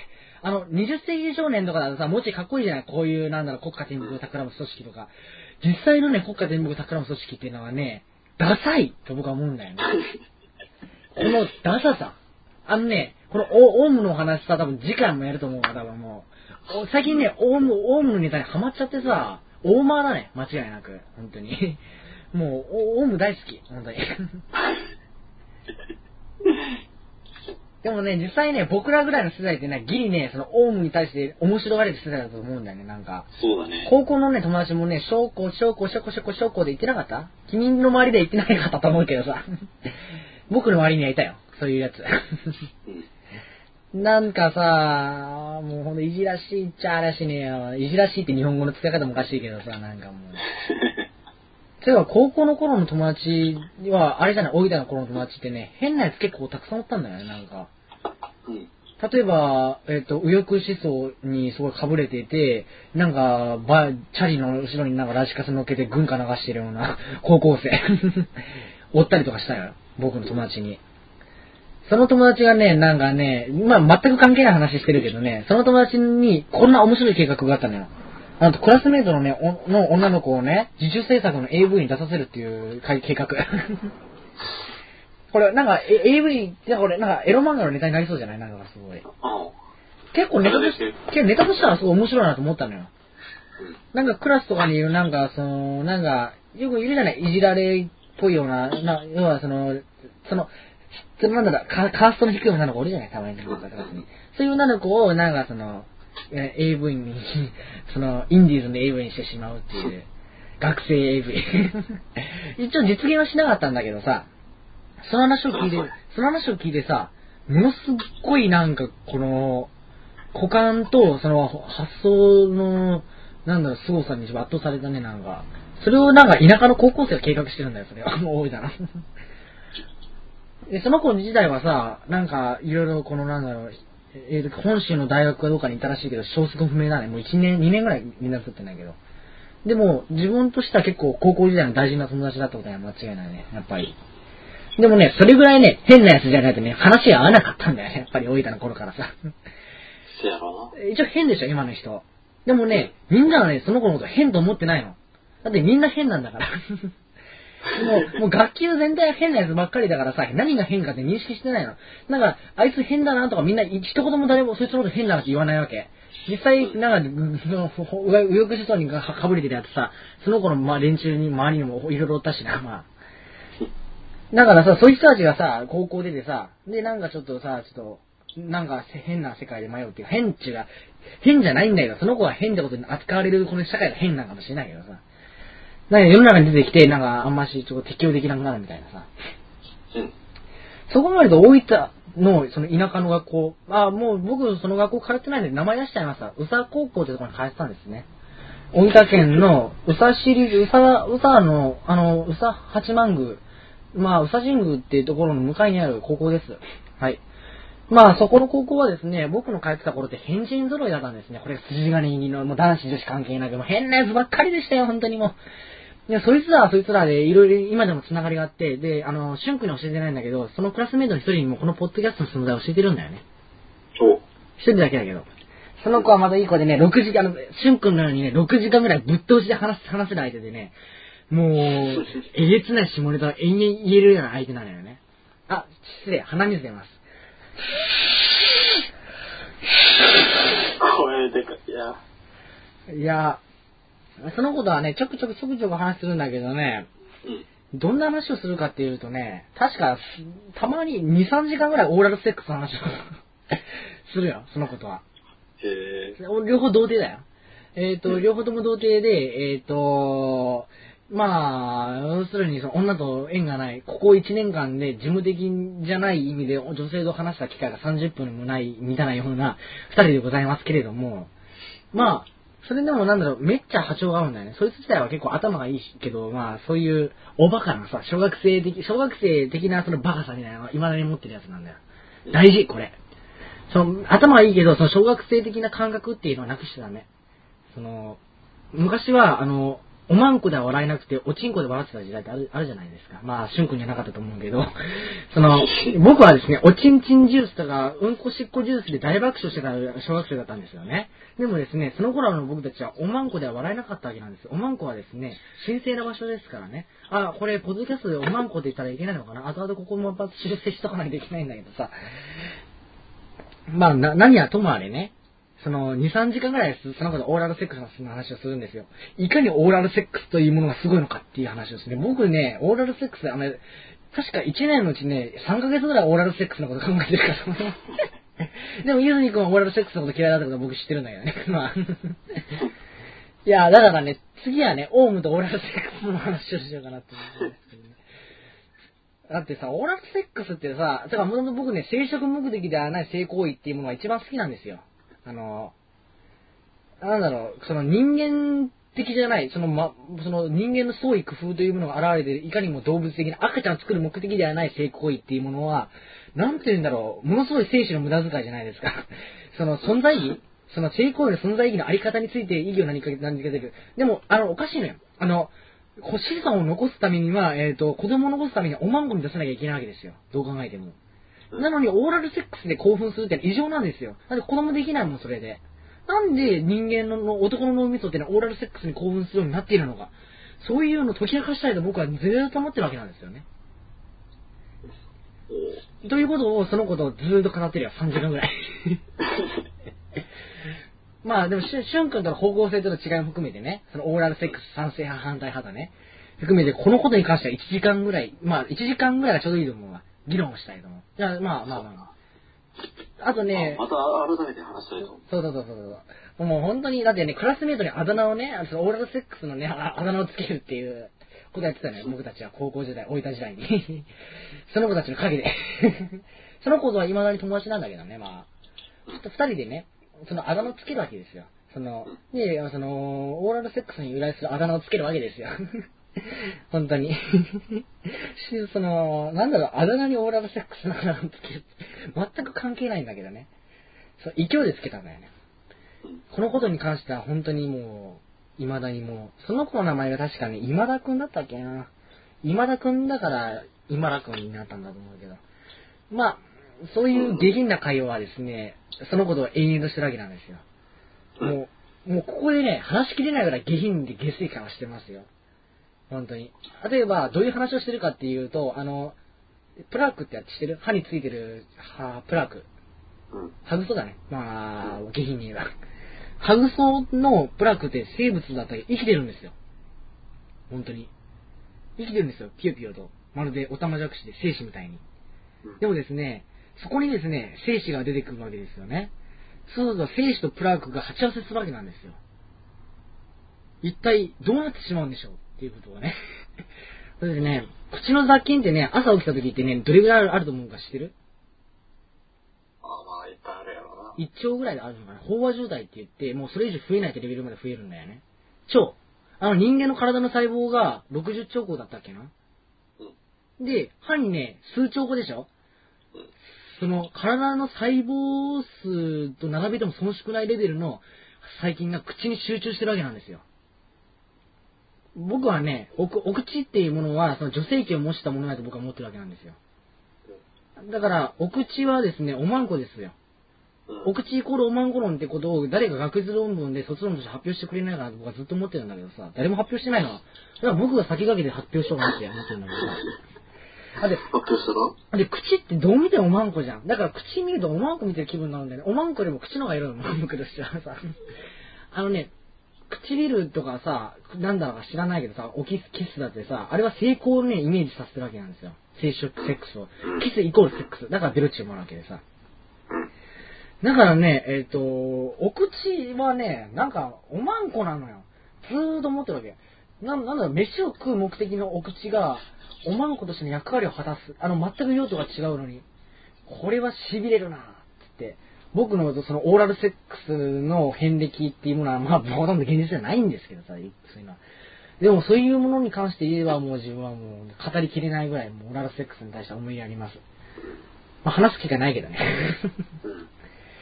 うん。まあこんなことを俊君にぶちまけられても俊君も困るでしょうよって話いや、でもね、語りたいとは思うんだけどね、さすがにね、今だとちょっと集中力切れ始めてる。もう3時半だもんね、これ。収録してんの。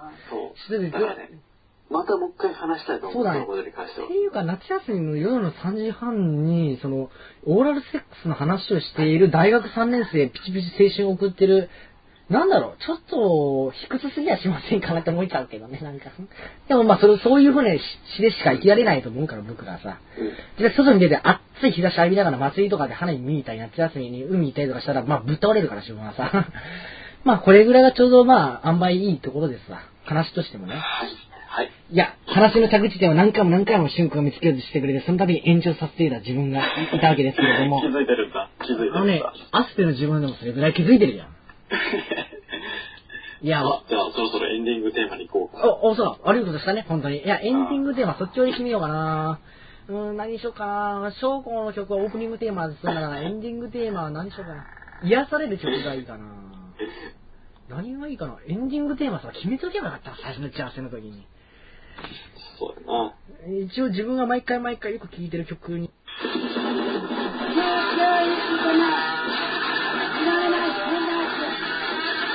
Come on, come on.